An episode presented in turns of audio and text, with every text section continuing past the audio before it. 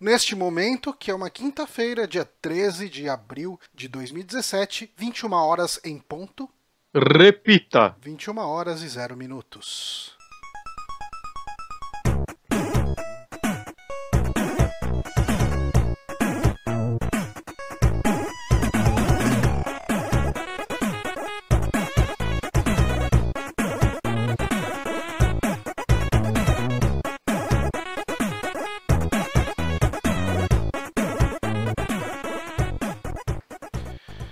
Estamos começando aqui mais um saque no Super Amigos no nosso canal do YouTube ao vivo aqui para todo o Brasil e quiçá o mundo. Se estiver, se tiver alguém assistindo fora do Brasil, aí podia estar curtindo um país diferente, uma cultura diferente, mas não, tá aqui no YouTube vendo uh, duas pessoas falando sobre videogames e cultura pop e eu sou o Johnny Santos. Hoje não temos Márcio Barrios, que ele está trabalhando a valer no banco, mas temos ele que está bem embaçado aqui no meu é... vídeo. Mas o nome dele é Guilherme Bonatti. Eu, eu, sei lá, acho que minha câmera tá cega de um olho igual eu, cara. Tá desfocado total, tô preocupado. Mas na imagenzinha pequenininha do Skype não tá, então acho que é culpa, culpa sua. Pode ser, eu não duvido, mas tá rolando aqui que tá zoado. E, e eu... Parece que eu tô no programa de testemunha, saca? É, o, o Bonatti aí tá tendo a sua identidade preservada. É...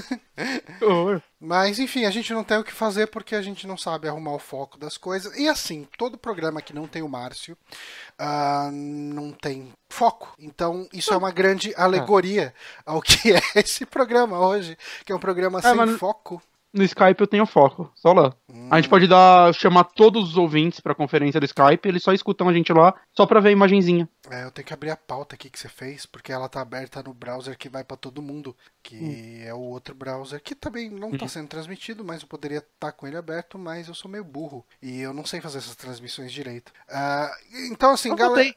Eu tô lindo de novo. Tá, ah, você voltou lindo? Tá, voltou lindo, é? realmente. Voltou lindo. Aí. Lembrando que você pode acompanhar este programa ao vivo todas as quintas às 21 horas no youtube.com/barra superamigos ou em formato MP3 na segunda-feira no soundcloud.com barra superamigos ou em nosso site superamigos.com.br. Eu falei isso tudo só para provar que o Márcio lia sim essa merda e não decorou nunca essa bosta que tá aqui em todas as pautas porque o Bonatti coloca, certo, Bonatti? Exatamente. Na verdade, eu copio e colo a pauta inteira e só substituo o que precisa. Sim, sim, inclusive Fica aí a hora que eu abri tava. É, tá, tá com todas as notícias da semana passada aqui. Que você não, não cortou. Não, tá lá embaixo, tipo, dando scroll ali, ainda tá. Pra mim aqui ainda tá. tá mesmo, né? Isso merda que é, eu... o Ctrl C, Ctrl V é uma maravilha. E, e tá dia 6 do 4 ainda, e hoje é 13. É, sim. E você não ah. botou todo dia tem uma merda aqui, né? Botei, não, esse daí eu botei. Deixa eu dar um F5 aqui porque eu nem vi o que, que é. Que, dia de Mas... que merda aqui. Ué, aqui pra mim não tá aparecendo. Eu tô achando que você abriu a pauta da semana passada, Johnny. Não, tá aqui, ó. Tipo, do, do Hoje é, o dia. Hoje é o dia do beijo, Johnny. Hoje é o dia do beijo. Dia do beijo. Você beijou hoje? Beijei hoje. Eu não beijei ninguém hoje porque eu só vejo a minha namorada de sábados e de quarta de vez em quando, mas essa quarta a gente não vai se ver, porque amanhã é feriado, amanhã é sexta-feira santa, e nós iremos num restaurante peruano no Tatuapé. Olha só que coisa mais pitoresca. Ah, o que, o que tem num, num restaurante peruano? Cara, comi, a única peruana. comida peruana que eu conheço é ceviche. E... Ceviche? Eu não sei o que é ceviche. Ceviche é um peixe cru com coentro e outras coisas, mas essencialmente é um peixe cru. É, é, é um, é, é um sashimi latino. Hum. Eu, okay. eu, eu, gosto bastante. Ele é tipo um vinagrete de peixe, vamos colocar assim. Eu adoro vinagrete e eu gosto de peixe. E a Ana acabou de falar que eu já comi. É. E se ela disse, eu devo ter comido. Eu esqueço as coisas. É bem possível, é bem possível que você tenha comido. Mas é, é bem gostoso. Eu gosto de ceviche. Tipo, tem um restaurante que eu como lá durante a semana no trabalho, que acho que de segunda ou de terça tem ceviche, eu sempre pego. E meu gato tá hum. triste, ele tá chorando. E eu não tenho como fazer nada aqui, porque o compromisso hoje Cê... é com a verdade, com a transmissão. Você não tá com uma garrafa aí? Você pode tacar nele. Posso tacar não? nele. Eu posso ser processado por maus tratos ao Cécio, que é esse fofucho animal aqui. Mas enfim. Gente, esse... eu, é brincadeira, tá? Eu não quero que ele bata no gato dele. É, eu também. Mas eu ia achar legal ver seu gato batendo em você. Eu também gostaria, eu pagaria pra isso. a gente vai ter uma meta no Patreon, mil reais, o meu gato vai bater em mim. A gente vai transmitir um vídeo do meu gato batendo em mim. Já é incrível. Mas, enfim, é... o que, que vem agora? Essas indicações direto? É, o primeiro bloco é indicação, notícia. É, indica... Né? notícia é, É assim? depois, né? Ah, não, é puta, é, são duas coisas diferentes, indicação e notícia, olha só. É, sim. Então, eu acho que você pode começar com indicação. E eu vou Ah, ser não, o, tá. o seu apoio. Porque você tá jogando um joguinho que foi financiado por Kickstarter. e Por mim ainda. Entregou Esse jogo só existe exatamente o que culpa. prometiu. O que prometiu, o que prometeu. Prometiu.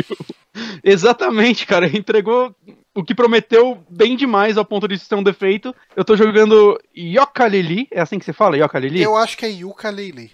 posso falar Ukulele também. Então, é, eu acho que a ideia dele é fazer uma piadinha com É, é. ukulele. Então Não, deve isso é, isso é. E, Uhum, igual, igual que tanto Yuka quanto Leili são dois instrumentos musicais, pelo que a gente tinha visto lá atrás quando você financiou isso aqui. Exato. Mas, enfim, pra quem não conhece, ele é um joguinho de plataforma feito pelo pessoal que fez Banjo-Kazooie. Eu não sei o que mais eles fizeram na Rare. Né, provavelmente alguns programadores devem ter trabalhado em outra coisa, tipo o Donkey Kong 64 ou até o Conkers, fazer... né, mas Eles podem ter feito É. o software da folha de pagamento deles também. É bem possível. É bem possível. Mas não sei, eu, eu terceirizaria isso, Ah, se eu não. fosse uma empresa de games. Eu, não? eu exploraria os funcionários ao máximo. é por isso que eu não sou chefe. Aliás, o Mas, Honório enfim. queria me contratar pra ser chefe e eu não quis. Mas aí ele me pagou um hambúrguer Valeu. na entrevista e valeu a pena. Muito mais do que o salário que ele ia me pagar, que é muito mais do que eu ganho hoje. E, só que eu não queria Aí- ser chefe. Hum. O Honório é uma legal, pessoa pô. muito bo- boado- bondosa. Boadosa. Ah, sim. Eu, tô- é eu fico retardado como host, não sei se você já reparou isso. Mas você tava Você falando tá, de tá. ukulele. Sim, sim. É, enfim, ele é um jogo de plataforma extremamente tradicional. é, nos moldes exatamente de como era Banjo-Kazooie. E esse tá sendo o maior defeito que eu tô vendo nele, que é... Quando normalmente a gente financia um jogo e desse estilo, né, ou vai jogar alguma coisa baseada em coisas antigas, sempre existem coisas novas que trazem, que eles trazem, saca? Tipo, eu acho que quando você vai revisitar o passado, você tem que ao mesmo tempo entender os defeitos dele e tentar melhorar isso Uhum. mesmo que você queira manter a mesma coisa. A gente conversou sobre o Tumbleweed Park, como ah, eles tentaram trazer mais lógica para os puzzles, como eles colocaram um quest logzinho que pode não parecer muito, mas que facilita muito, principalmente se você não joga muitos dias seguidos, saca? É, é uma coisa que eu tinha problema com clicks antigos e tudo mais, né? Ou, sei lá, cara, ó, ah, o, o Doom não é tão exemplo porque ele é um jogo AAA ainda, mas ele entendeu que eram os dos antigos. Cara, o, o Odalos do, do Danilo Dias, saca? Eu lembro que eu conversei isso com ele. Que apesar dele ser um jogo extremamente baseado em Castlevania e tudo mais, ele puxa coisas de jogos Ele modernos, né? nova, Ele mesmo. Até o, o, o novo deles que eles estão fazendo, né? Que é, acho que deve demorar um pouquinho ainda pra sair, mas ele Sim. me passou a demo, eu até dei uma brincadinha. com- Eu até joguei ontem de novo a demo, que eu achei bem bom. Legal. O, o Blazing Chrome. É, Uhum. Ele, assim, ele é muito contra, assim, ele é, é tipo, o, ele lembra muito o contra de Mega Drive. Acho que é contra Hardcore, se não me engano o nome.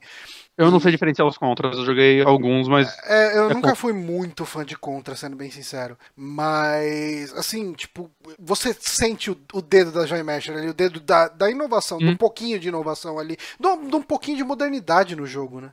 É, dá uma agilidade que os jogos daquela época não conseguiam, ou algo do tipo, saca? Uhum. E eu acho isso extremamente interessante, né? Ainda mais quando são gêneros, como eram jogos de plataforma há 20 anos atrás, que eram muito falhos, saca? Apesar. Eu falei isso naquele stream de Dark Souls e muita gente queria me matar, que eu não acho o Banjo-Kazooie tão bom assim. Uhum. E eu acho que muita gente confundiu isso com eu não gostar de Banjo-Kazooie, o que é mentira. Eu joguei muito ele. O Banjo-Tooie eu não joguei, então não posso analisar ele, mas eu joguei muito ele na época, me divertia muito com ele. Mas eu acho que ele é um jogo que, na época, ele já era um pouco. Faltava algo, tanto que acho que em seguida dele saiu o Conquerors, que foi um jogo que tentou mais coisas e entregou mais coisas em vários sentidos, né? Mudanças de gameplay entre as fases, e o lance das sátiras com filmes e tudo mais. Uhum. Enquanto o, o Conquerors era no final um jogo de coletar itens. E o Diego até veio mexer o saco naquele dia, falando: ah, mas Mario 64 também é. Ah, não. Mas não é 64 igual. É, é foda, cara. Ele tem A- um estre- level design absurdo, o Mario 64. Não, e, e o lance das estrelas não é. Simplesmente só você coletar elas. O, o seu objetivo final acabava sendo coletar elas, mas para cada estrela existia, tipo, todo um design de fase, até que às vezes mudava de uma para outra quando você selecionava outra estrela, uhum. que tornava ela, tipo, eles reformulavam a fase para ela, saca? E era algo extremamente divertido, era algo que eu gostava muito. E você, tipo, pegava a estrela e no final esse era o objetivo final dela. Então você saía da fase, tinha toda a sensação de conquista e tudo mais. Uhum. Enquanto o Banji, o, o Kalele, já é. Parece que eles. Cada fase eles te tacam num mapinha, meio aberto e tal.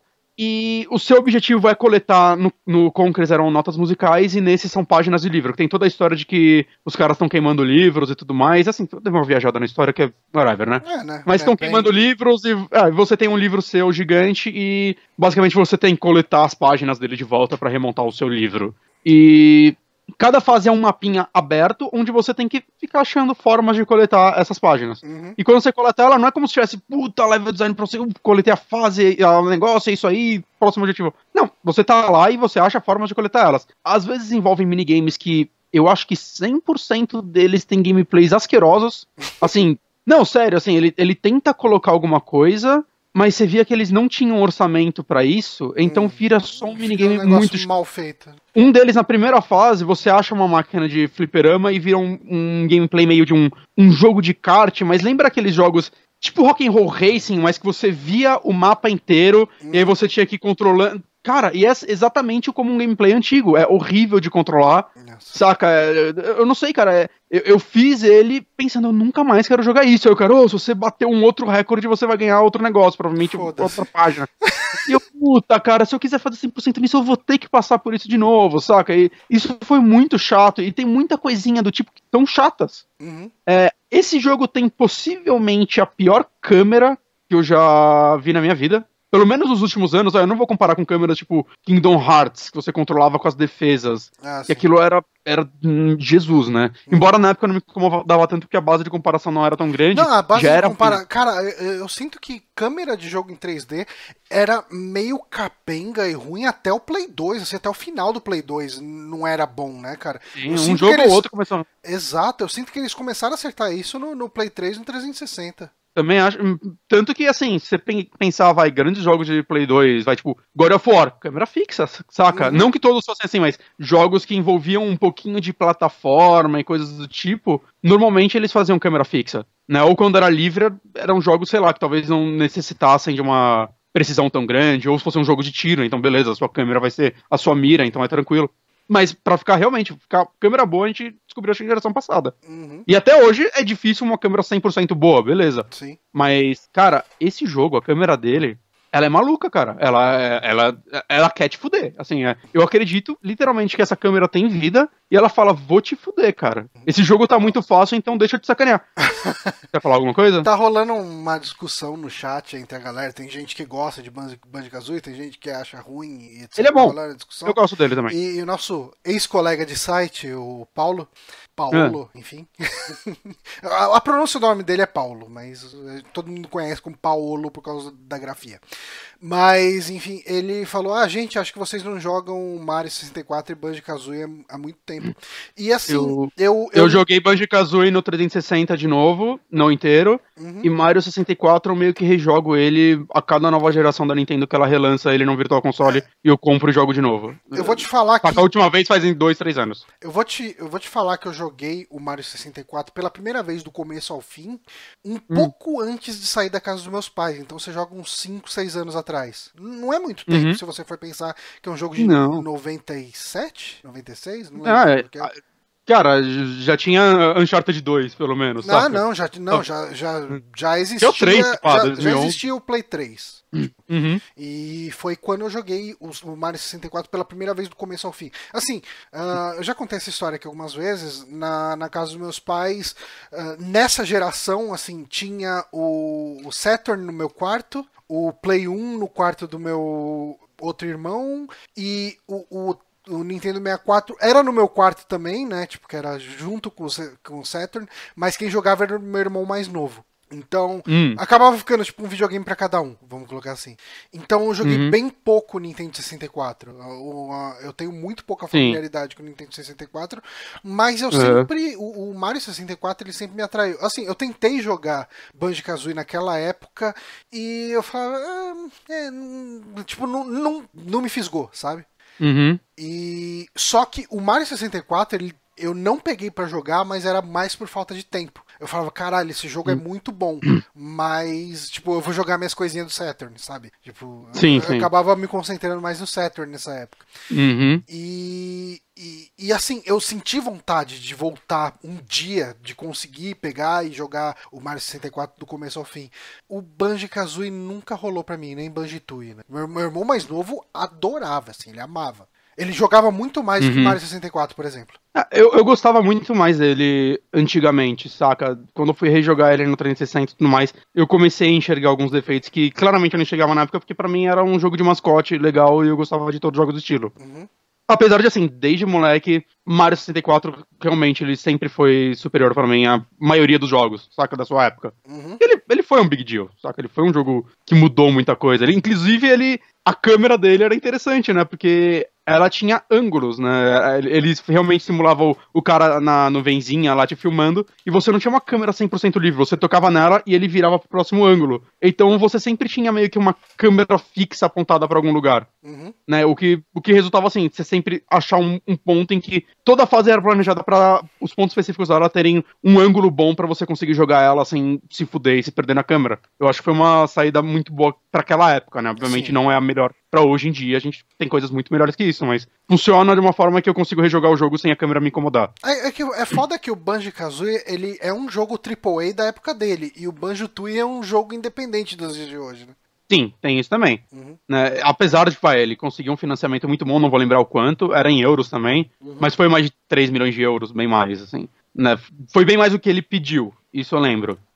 Mas assim, a câmera dele, eu já vi, inclusive, gente me falou que, não, os desenvolvedores falaram que eles vão lançar um update pra melhorar essa câmera, e eu tô realmente pensando em esperar isso pra voltar a jogar, se realmente acontecer, porque a câmera dele não só... Existem pontos específicos do mapa que ela quer se ajeitar pra você, Uhum. só que. Sabe o. Não sei se você jogou o último remake do Resident Evil Remake, a versão de PlayStation 4, 3 e Bem- derivados. Bem, bem pouco. Eu peguei. Eu tô achando Você- muito difícil, cara.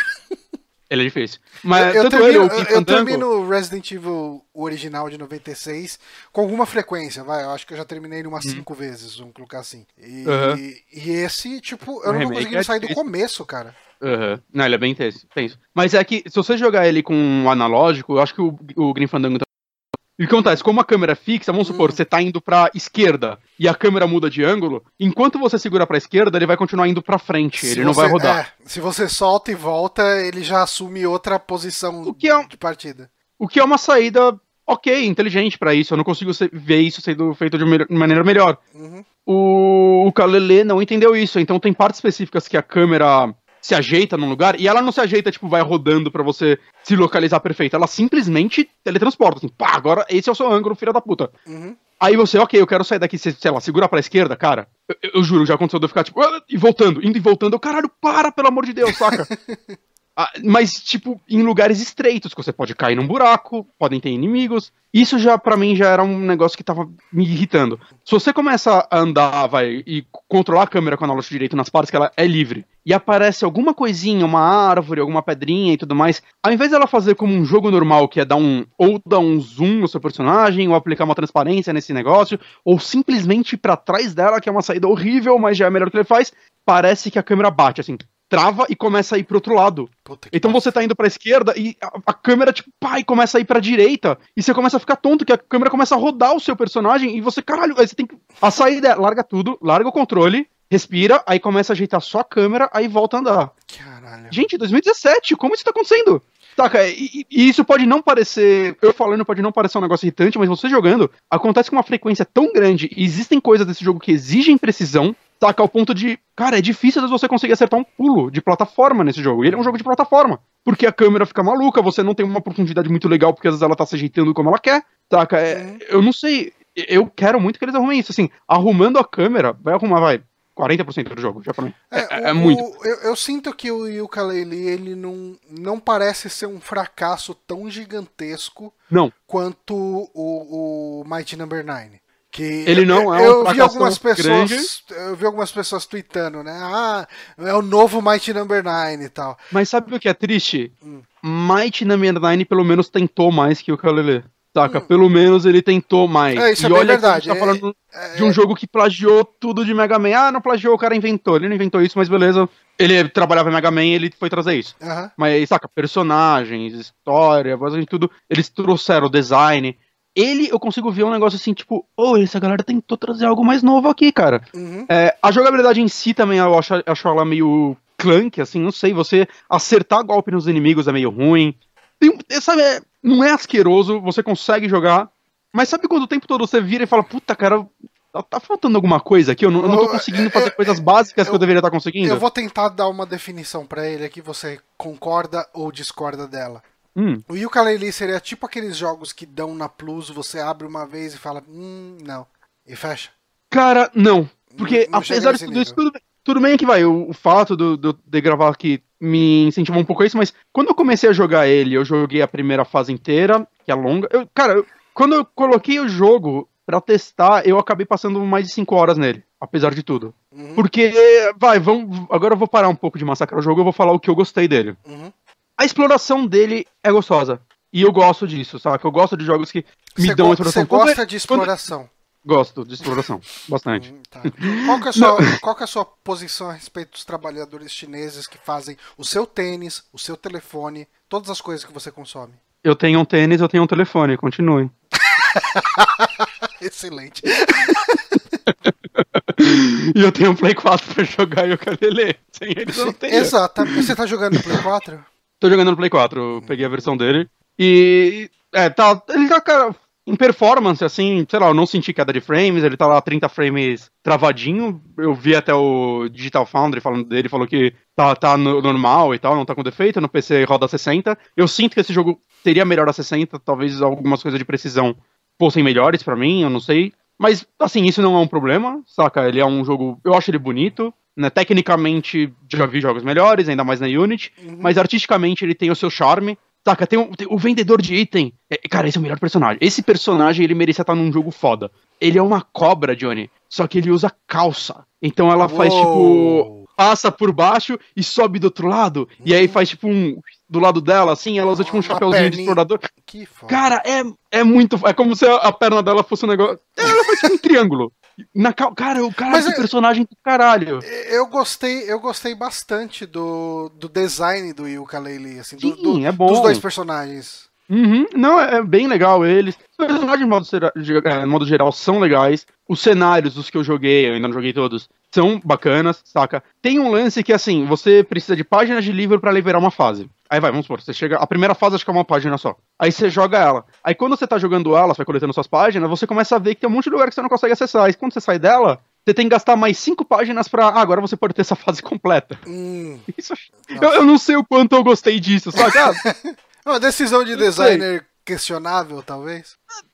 Eu não sei, acho que é pra dar uma longevidade. Assim, apesar de que, ok, é legal. A segunda fase, quando eu cheguei nela, eu joguei tanto a primeira que eu já tinha página su suficiente pra estar tá nela completa. Uhum. Eu, ah, deixa eu jogar ela incompleta pra ver qual é que é, que eu queria sentir a diferença, pelo menos, né? Que se eu já pegasse ela completa, eu não ia. Ah, assim. Que mudou. Então, se o jogo tá me entregando isso, deixa eu ver qual é que é. A parte legal é que, assim, você tem uma área limitada, você vai conhecer a fase, você vai conhecer os personagens e tudo mais. E você vai conseguir fazer muita coisa já com ela incompleta, pelo menos, pelo que eu senti, pelo menos o número de páginas necessário para ter ela completa depois você vai conseguir já com ela incompleta, saca? Para você uhum. dar update nela. Então não é como se você estivesse fazendo voltando em fases antigas, se você não quiser ou algo do tipo. Ó, o pessoal tá discutindo os preços do jogo. Ele tá, tá caro. 85 reais na, no Steam, não vale. né? Nem e R$ 143,50 na PSN. cara, gente, não façam isso, pelo amor de Deus. Obrigado. 80 não obrigado, vale. Paulo. Obrigado, Carlos Galvani. E obrigado. Não, foi o Carlos Galvani que tinha falado o preço hum. imaginado por eu... ele antes. Então... Ah, eu, eu, eu tenho ele porque eu financei. Ele foi um preço bem abaixo na época. É. Ainda mais que eu, na época que eu financei, as coisas que estavam um pouco mais abaixo também. Aliás, o, aliás, o Timbleweed ele saiu mais caro para quem financiou do que para quem comprou depois que ele saiu. Ah, é? Mas Ah. eu, eu eu sinto que eu entendo o lado deles, sabe? Porque ah, eu imagino até que eles quisessem talvez vender um pouquinho mais caro que, que o preço do Kickstarter. Só que, Uhum. cara, nesse momento que a gente tem um Mass Effect, um tipo um, um Zelda. Zelda, é. cara, Foda você tem de um coisa. monte de jogão, tipo Horizon, um monte de jogão foda que tá todo mundo falando, cara. Você lança um jogo independente Hum, point and- com pixel art, point and click, é um preço mais caro, é, é pedir pra flopar. Então, eles fizeram até uma Ah. piada com o preço, né? Porque um, tipo, no final É do Monkey Island, É o preço do Monkey Island, do, do- da piada, né? é, da- é, porque no final do Monkey Island você, tipo, é, chega lá, de tudo isso aprendi uma coisa. Aí você escolhe uma frase pra falar no final dele. E uma das frases que é que tem é nunca pague mais do que 20 dólares num, num jogo de PC. Mas, E daí eles venderam acho que pra eu- dezeno- por R$19,99. mas eu acho que eu paguei 15 o Kickstarter dele, ou eu tô errado, não lembro agora. Ah, Mas é que você comprou a lembrar. versão que eu- É, eu você- paguei 50 dólares pra estar dentro do jogo. Uhum.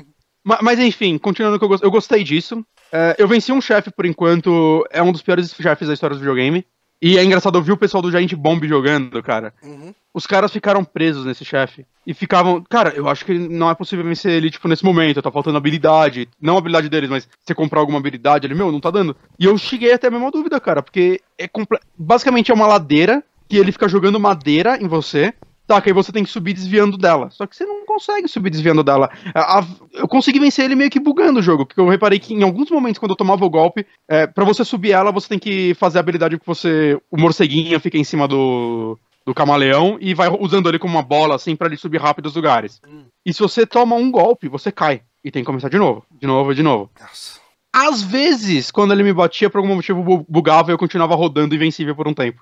É, eu, eu consegui dar uns golpes nele assim. No final eu descobri uns esqueminha um pouco mais técnico pra me ajudar nele, mas, cara, a câmera não funciona, porque o negócio tá descendo e a câmera fica basicamente em cima de você. Então você só sabe que ele vai te atingir quando ele chegou em você, basicamente. É, é, é, é- é muito ruim, assim, só jogando pra, pra vocês verem, mas eu me senti bem vendo o povo do Giant Bomb jogando esse chefe, porque, ah, não, o problema não sou eu, claramente, que tem mais gente tendo o mesmo problema com eles. Mas enfim, um o que mais eu gostei? Aqui, eu tô vendo um vídeo aqui que aparece o Shovel Knight.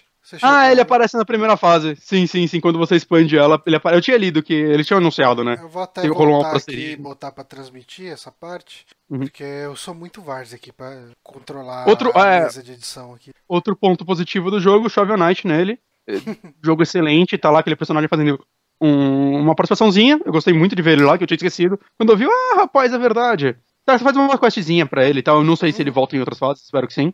A trilha sonora é incrível, é muito boa, assim. É do David Wise e de uma outra galera que, né, David Trabalha- Wise Trabalharam no, no Banjo Kazooie. O David Wise trabalhou, acho que na Rare desde o. Pelo menos o Donkey Kong Country, a trilogia. Ele, ele trabalhou também no, no Tropical Freeze, que eu acho uma das melhores trilhas sonoras de de Nossa, a plataforma já é feitas. fantástica, é muito... Uhum. Eu, eu acho, inclusive, superior à da trilogia do Super Nintendo. Algumas pessoas discordam, mas eu acho. Uhum. Tá, que ele trabalhou em. E ele, na verdade, ele, ele é bem frequente na Rare, né? Ele trabalhou em, até em Viva Pinhata. Mas, mas isso aí, ele é um cara muito bom, saca? Uhum. A trilha sonora desse maluco é, é muito boa. Eu acho que teve mais gente que trabalhou na Rare, tem o grande Kirkhope e o Steve Burke. Pelo que eu sei, eles também eram da Rare ou foram em algum momento. É muito boa, o design dele é muito bom, os personagens são criativos. É, as fases são bem diferentes uma da outra, o que é, o que é legal. Saca? Você diria que o maior problema dele é quando ele fica preso no legado do, do- de 96, 97. Faltou. Sabe como o Tumbleweed Park brinca nos diálogos com lance de punch and clicks antigos, mas aí ele tenta fazer melhor que isso? Sim. Ele o tempo todo, tipo, tutorial. Os caras viram, nossa, esse tutorial é chato, né? Mas era assim que era na época.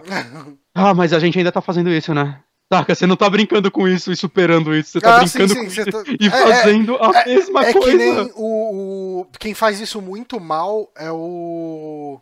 Ah, aquele. Far Cry Far, Blood é, exato, Dragon. Far Cry Blood Dragon. Que ele tira um Também. sarro disso, mas faz a mesma merda. Exatamente. Saca, cara, quando você vai tirar um sarro de alguma coisa, você tem que apresentar uma parada superior, saca? Ao menos Uhum. que você tire um sarro de uma forma tão inteligente que você supere isso. Não é o caso desse jogo. Saca? E ele faz isso o tempo todo, brincando com os conceitos e tudo mais. Assim, é um jogo que eu. As únicas pessoas que eu consigo recomendar esse jogo é, cara, você gostava de jogos de plataforma naquela época. Você não jogou Ratchet Clank, que apesar de não ser um plataforma clássico, né? Ele tem tiro e tudo mais. saca? Eu, eu recomendo muito mais do que esse jogo. Mas assim, né? Ou você o- não é- jogou os últimos Marios. É que assim, o único Ratchet and Clank que eu joguei mesmo foi aquele All for Hum. One, então ele é meio diferente, né, dos outros. É, você deveria jogar o remake do 1 que saiu pro Play 4, se quiser tá te impresso. Cara, Não, eu preciso pegar. é um você. jogo. Nossa, é incrível, é incrível. Mas então, eu não sei, é, se você não tem nostalgia por esses jogos, em particular Banjo Kazooie, eu acho que esse jogo não tem nada pra você. Saca? Se você não gosta do gênero, você não vai gostar. Não é esse jogo que vai fazer você gostar. Se você gosta, você vai encontrar coisas lá pra te prender. Eu- quero terminar esse jogo, saca? Eu quero ver as outras fases. Eu quero. Sei lá, cara. Eu, como eu disse, eu gosto da exploração dele. Mas eu quero muito que atualizações arrumem os defeitos dele, cara. Porque Uhum. a câmera é asquerosa e a jogabilidade é meio crank em alguns momentos. Assim, eu, puta, cara, não. Saca, não, não tá funcionando isso, tá? De Você ficar preso em partes do cenário, eu não sei, cara. Tem, tem alguma coisa lá que me impede, assim, de ter aquela vontade que eu pensei que eu ia ter de jogar esse jogo. Uhum. O, o Paulo deu uma comentada aqui falou que Grant Kirkhope que fez a trilha do Pinhata e dos Banjos. Deve ter Ah, o David. Wise é. Provavelmente, o David Wise ele é, ele é acreditado também no, no segundo Viva Pinhata. Eu tô até vendo aqui agora. Provavelmente ele fez, sei lá, uma música do Pause, saca? Ah, não, não. Erro meu, ele fez o Viva Pinhata de DS. Eu nem sabia que tinha Viva Pinhata pra Nossa, DS. eu também não. tá bom. Ok. Mas, mas enfim, Ah, assim, cê- a trilha sonora é muito boa. Muito boa mesmo, assim. Eu- dá pra. Sei lá, quem, quem tem alguma nostalgia com isso, escuta, sei lá, no YouTube, não sei se tem no Spotify. É assim, né, cara? Eu acho que vale É a pena, vale a pena ficar de olho, talvez, esperando uma promoção, né, cara? Porque, Promoção por, e- eu por recomendo, exemplo, tá cara. tendo, tá tendo a promoção de Páscoa na, na PSN, cara. Eu fiquei, cara, eu Uhum. fiquei muito tentado em comprar ou Guilty Gear ou aquele Blast Blue. É, que tava tipo Sei. 50 contos, sei lá. E, Uhum. Inclusive, muito obrigado por ter avisado o negócio do crédito lá da PSN. Ah, que, que o, o Horizon, né, o Zero Dawn, ele vem com 20 Sim. conto de crédito na versão física. Aliás, assim, esse foi um puta de um negócio que eu fiz. Eu comprei esse jogo numa promoção que se você comprasse com o Google Checkout, Google Checkout não, com o Visa Checkout e e fosse sua primeira compra de Visa Checkout, você ganhava 50 reais de desconto. Aí eu peguei numa promoção. Eu peguei ele a 150, mais 50 reais de desconto, então eu paguei 100 reais e ainda ganhei 20 Caralho! reais de crédito. Então eu paguei 80 conto no. no- a- a- eu queria que todo exclusivo da Sony viesse com esse cardzinho de 20 reais Nossa, esse é um tesão. de cara. crédito, cara. Foda-se me dar roupinha no jogo, cara. Eu quero isso, cara. Pois é, e daí eu dei uma passada lá, cara, tinha um monte de jogo, assim, uns preços legais, assim, e Uhum. eu sinto Então- que esse jogo. Eu não sinto que ele vai entrar em Plus, porque a, a estratégia da Plus tá sendo bem peculiar, né? Eles estão pegando uns jogos independentes meio novos pra, pra lançar ali, né? O que eu acho legal. É, é legal, porque dá oportunidade Uhum. de conhecer. Eu tô deixando até ele baixar. Não agora, porque a gente tá gravando, mas eu tô baixando o Drown to, Drown to Death. É isso o nome? Ah, eu, eu não vi nada a respeito dele ainda, a galera É, jogando. eu quero dar uma experimentada nele. O foda é que assim, Uhum. o único jogo que eu tô tendo vontade de jogar quando eu tô aqui em casa é Zelda. Até eu terminar ele, cara, eu vou ficar só no Zelda. Mas antes de engrenar no Horizon, né? Que inclusive eu abri o envelope porque você falou desse crédito de 20 reais. Ele tava fechado Caraca. no envelope da, da, da loja Meu. Deus, cara. Cara, sem zoeira. Se tivesse vindo, tipo, um Payday 2, eu ia saber só quando eu fosse abrir. Mas. Mas- é, tipo, e, e eu vou, vou dar uma experimentada nele depois. E quando eu jogar, eu até comento aqui. Mas eu tô curioso Uhum. pra ver qual é que é ele. Essa, essa promoção aí, inclusive, valeu a pena pra mim também, que te- eu vi essa promoção de Páscoa, nem sabia que tava rolando. Aí eu peguei o segundo Mirror's Edge lá, o Catalyst. Ah, então quanto ele tá lá? Tá 17 reais, aí eu, eu tenho esses 20 aqui. É, ok, boa. saca? Eu Aqui- gosto muito do primeiro. Eu terminei ele três vezes, saca? Foi um Nossa. jogo que eu me diverti muito com ele. E eu tava afim de jogar esse, mas eu tenho que todo, todo mundo falava mal. Aí eu, ah, velho, eu não vou pagar, saca, 120, acho que é o Não, preço dele no fudendo. PC na época. E assim, enquanto eu tô jogando ele, o meu pensamento é, caralho, eu tô gostando muito desse brinde de Horizon, saca? É, Ah, assim, eu tô com umas 4 horas do jogo, por aí, eu não joguei tanto ainda. Mas eu, eu não sei, eu tô achando ele tão divertido e, tipo, se dizem eu que o tivesse que pago. cagou ele foi o lance do mundo aberto. Então, é o tipo de coisa que enjoa no médio e longo prazo, né? Então, é meio bizarro, cara, porque. Sabe, sabe o que eu tô sentindo com ele? Você já assistiu aquele. um filme que é tipo um curta-metragem? Vai de 10 minutos, você assiste e fala, nossa, isso é incrível. Hum. Melhor coisa que eu vi na minha vida, sei lá o que lá. Aí depois, dois anos depois, o diretor faz um longa desse negócio de uma hora e meia, duas horas. Você assiste e fala, meu Deus, essa, essa história não se sustenta por tanto tempo. Não, não, não dá. cara. Tem, tem muita coisa Saca? assim, né, cara? Então, e, e eu tô É sentindo isso nesse fala primeiro daquele, daquele. Eu não lembro o nome do filme. Eu não lembro se é a Caixa, Cubo ou alguma coisa assim. Que ele é baseado num episódio do Além da Imaginação. Ele é, que é um livro do Richard Madison, eu li o conto, e eu não sei se eu vi esse episódio da Linha da Imaginação, mas ele escreveu esse episódio também, e fizeram um filme com a Cameron Diaz, cara, que, e- meu Deus! Não, pra quem não sabe, a é história, a história do, do, do conto, enfim, é Uhum. uma pessoa chega do nada numa casa, entrega uma caixa com um botão e fala: Ó, se você apertar esse botão, uma pessoa que você não conhece, nem nunca vai conhecer, vai morrer, mas você vai ganhar um milhão de dólares. É uma coisa assim. Uhum. No livro é bem menos, mas é porque se passa, tipo, nos anos 40, saca? Mas É. é, é o bastante pra o cara ser rico naquela época. E daí rola todo aquele dilema moral se a pessoa vai apertar ou não. E eu imagino que por um episódio de Além da Imaginação, por um conto, Maravilhoso. uma coisa de 15 minutos, porra, Conta em legal, 10 né? páginas, se não me engano. É, então, porra, legal pra caralho. Tipo, você cria o drama, cria a expectativa, cria uma discussão. No final você bota os caras pra apertar ou pra não apertar, fecha a história, lindo. Um filme de uma hora e meia, duas horas. Teve que inventar tanta coisa, cara. Puta, rolou uns lances. Eu, eu lembro que o cara que deixa a caixa tem um lance que é um raio nele. É uma loucura do caralho, velho. Não tem nada a ver. Mas eu tô sentindo um pouco isso com esse Mirror's Edge. Mas, assim, o mapa dele não é tão grande. Saca? Uhum. Claramente ele é um, não é um mapa muito grande. A jogabilidade dele é melhor que no 1, ele, você vai ganhando novas habilidades e tudo mais. Então, não sei, eu tô me divertindo ainda, ainda com a locomoção, né? Tem fast travel, você vai liberando, essas coisas todas.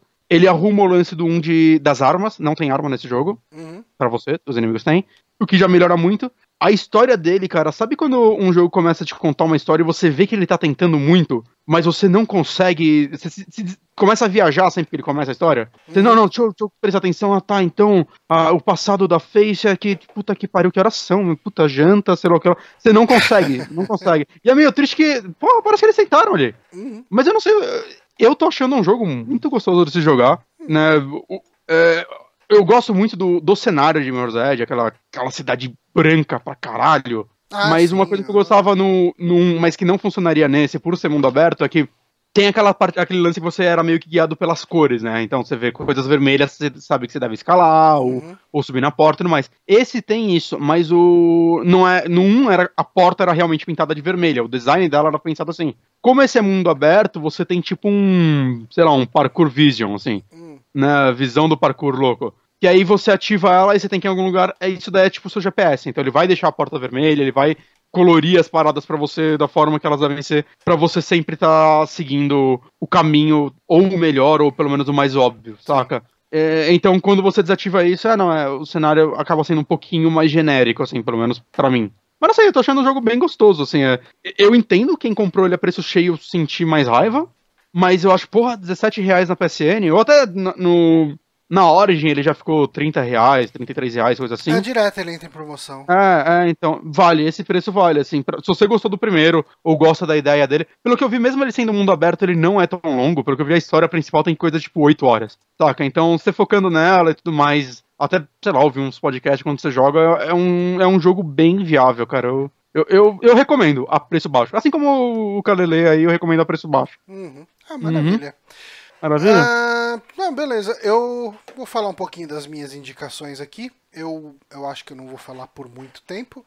Eu assisti o especial da Amy Schumer do, no Netflix, o especial de humor dela. Hum, bom, eu, eu ia assistir, inclusive, essa semana, pô. E, cara, assim, eu tenho uma relação meio que de. Mixed feelings. É, mixed feelings em relação a Uhum. Amy Schumer. Eu ouvia falar muito dela. E Uhum. eu fui ver qual é que era dela. E a primeir, o primeiro contato que eu tive, eu não gostei. Assim, eu Qual foi? Stand-up. É, Stand-ups aleatórios no YouTube, sabe? Você viu o filme dela, o Trem. Trem. Roth? Cara, é, é bem divertido esse filme. Hum. Ela é roteirista também, se não me engano. Eu tô botando uma foto da Uhum. Amy Schumer aqui, eu não vou botar vídeo, até porque eu não, Ah, não separei vídeo. É. Mas, assim, eu vi depois de um tempo ah, quadros muito. sketches muito boas dela, porque ela tem um programa, né? De. Eu não sei se ainda tem, não sei se ainda Foi existe. cancelado. É. Mas é muito bom. Era muito bom o Ele- Inside Amy Sherman. É. Eu, eu acho Era que ele tem, ele tem quadros, ele tem sketches muito ruins, mas ele tem algumas excelentes, assim. Eu, mas eu acho que Eu acho que a maioria. vai- Eu vi as três primeiras temporadas, eu não vi a quarta, e não sei se teve a quinta, se foi cancelada na quarta. Uhum. Mas eu acho que assim, a maioria vai de boa pra excelente e tem algumas ruins. Então, o, o quadro geral ainda Não, é ainda positivo. é positivo, muito com positivo. certeza. Com certeza. Uhum. E, e assim, eu tinha. Eu acho que minha cabeça mudou bastante de uns tempos pra cá, assim, de uns dois anos pra cá, minha cabeça mudou muito. Ah, Hum. Teve divórcio, teve um monte de coisa na minha vida que, que mudou muito a perspectiva sobre muita coisa. E, e eu tinha. Eu sempre tive um preconceito meio grande com mulheres humoristas, porque são muito poucas as que conseguem me agradar. E eu acho. Na verdade, eu Você acho fala que especificamente de stand-up ou até, sei lá, de televisão? maneira geral. Ah, De é? maneira geral, sim. Olha esse Johnny machista safado.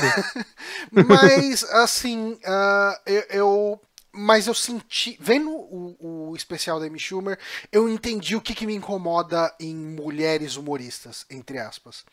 Me Hum. incomoda quando uma mulher tenta emular o humor do homem. E eu Hum. acho que a Amy Schumer fo- foge muito disso. Ela faz um humor extremamente feminino. Porque ela faz piada com. Eu, não vou usar a palavra buceta, porque as mulheres geralmente não gostam. Mas. Mas ela usa ela o faz- equivalente a é- isso. ela faz piadas com o cheiro da pepeca dela. Ela faz, ela faz piadas com coisas de mulher, sabe? Ela Uhum. faz piada com coisas que incomodam mulheres e ela faz piadas de um ponto de vista extremamente feminino, mas ah, aquele lance meio autodepreciativo, que é um tipo de humor que eu gosto bastante. Sim. E, e, e ao mesmo tempo, ah, ao mesmo tempo que ela faz todo um humor se depreciando em muitos pontos, ela vira essa piada aqui e ali e mostra um empoderamento e mostra uma crítica ao homem e, e- e, tipo é tudo isso misturado sabe ela consegue ela, ela faz um misto reconhecendo as frescuras de uma mulher entre aspas aqui ah, ao mesmo tempo que ela chega e fala das frescuras do homem também e, Uhum. e eu gostei muito do especial dela, sabe? Eu coloquei. ah, ontem eu tava cozinhando arroz ali, tava fazendo arroz integral, então são uns 45 minutos ali pra ficar pronto.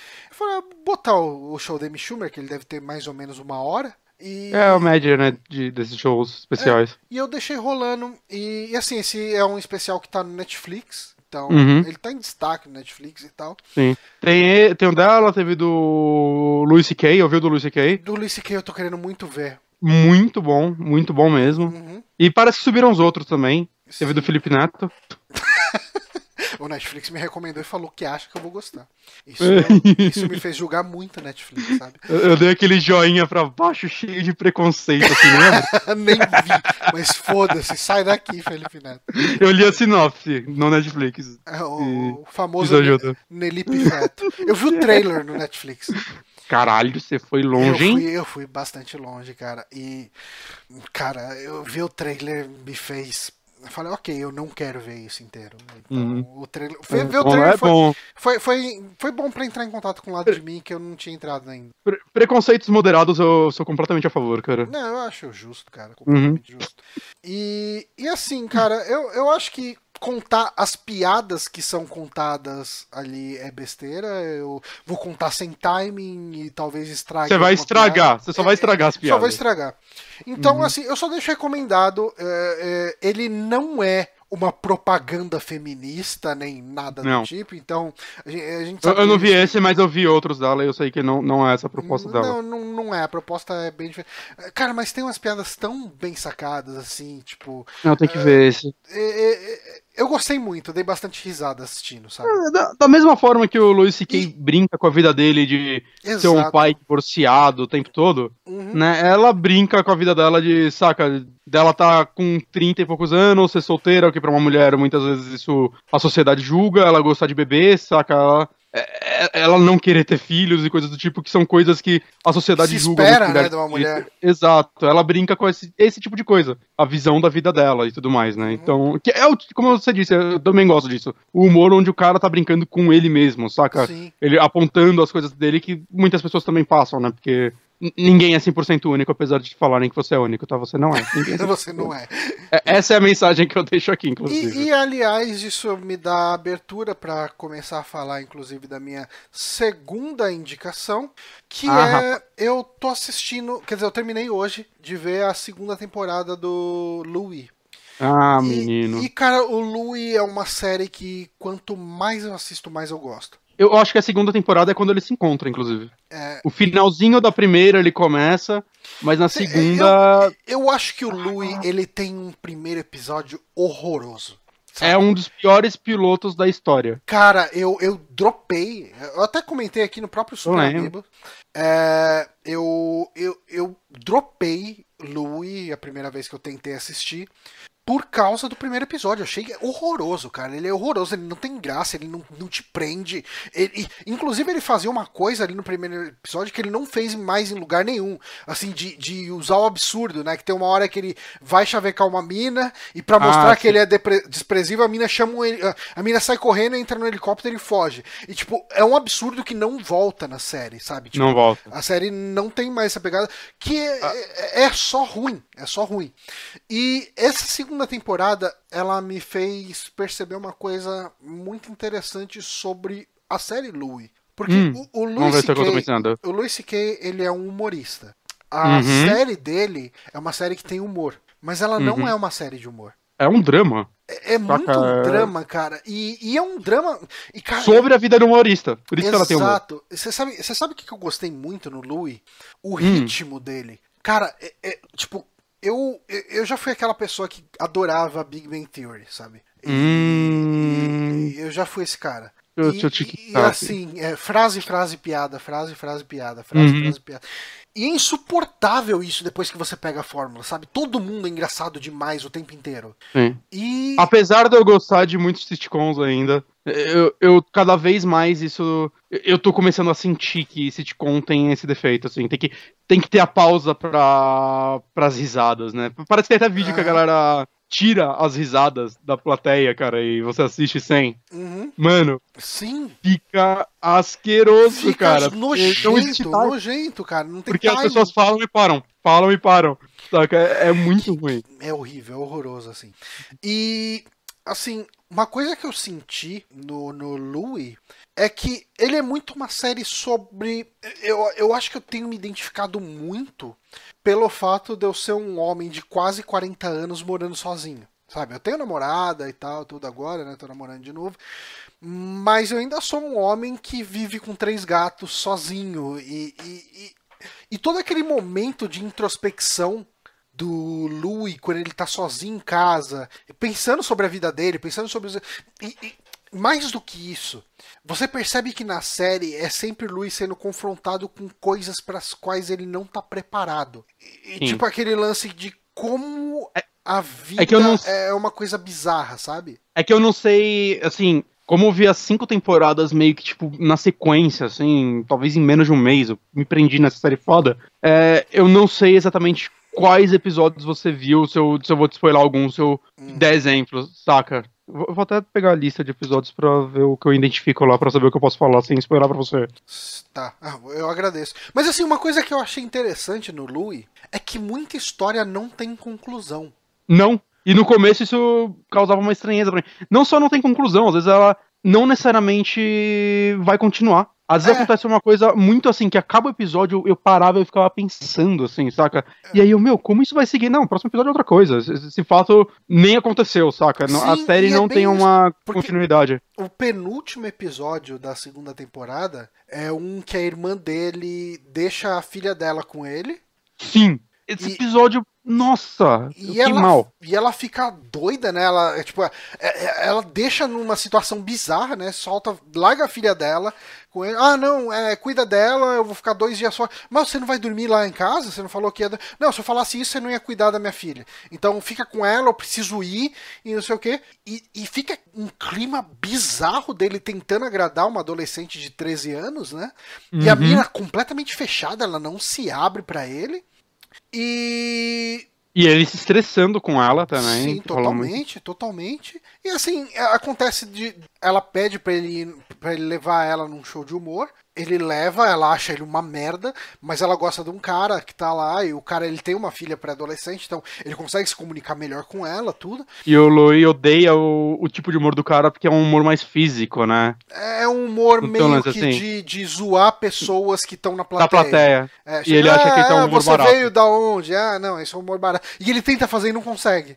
É. Ele fala, ah, esse tipo de humor é besta. Tipo, E, e é legal, é interessante isso também, né? Porque ele não tá atacando esse tipo de humor exatamente. Ele tá, ele tá mostrando o preconceito que ele tem com esse tipo de humor e mostrando que é um humor que ele nunca vai atingir também ao mesmo tempo. Que- que É fazer. interessante isso. Eu, eu gosto que o Louis, ele se mostra como um ser humano normal, cheio de defeitos, cheio de problemas. Mais efeito do que quase. Cara, eu não lembro de Sim. nenhum personagem numa série, saca? Ser assim, assim, um personagem principal ainda mais. Saca? A Uhum. série é dele.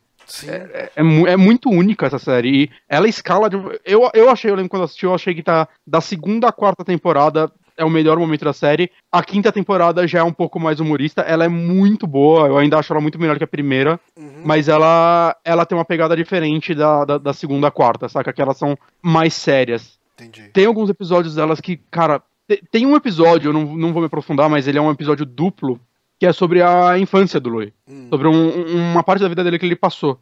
É um episódio extremamente inte- interessante, porque ele mal aparece, né? Porque é, é outro ator fazendo ele criança. Sim. Então é um episódio que ele basicamente ele só escreveu e dirigiu. Que, que esse é um lance também da série, né? Ele escreve, ele produz, faz tudo, né, cara? dirige, atua e edita. Ele é o editor da série, cara. Caralho. Você tem que pensar que no final de tudo isso ele vai lá pra um quartinho escuro, abre o Premiere dele e fica lá editando, cara. E- isso, aliás, é Deve uma coisa um que faz as pessoas mas- admirarem muito o Louis, né? Ele é um cara muito autoral. Ele é um cara muito admirado entre os humoristas pelo fato dele fazer todo o trabalho. Uhum. E, assim, algumas coisas que eu gostei, nessa, alguns episódios em particular que eu gostei. Uhum. Eu gostei muito de um episódio que ele vai fazer um show em Las Vegas. E ele vai fazer num, num hotel do Trump. E ele começa a fazer piada com o Trump. E, e- e zoar os apostadores e não sei o que. E daí ele meio que toma um come do, do, do gerente do hotel. Hum. E daí, assim, ele toma esse come e daí ele vai. Tipo, ele tá no lounge, né? Fazendo o show Aham. dele. E tem o palco principal.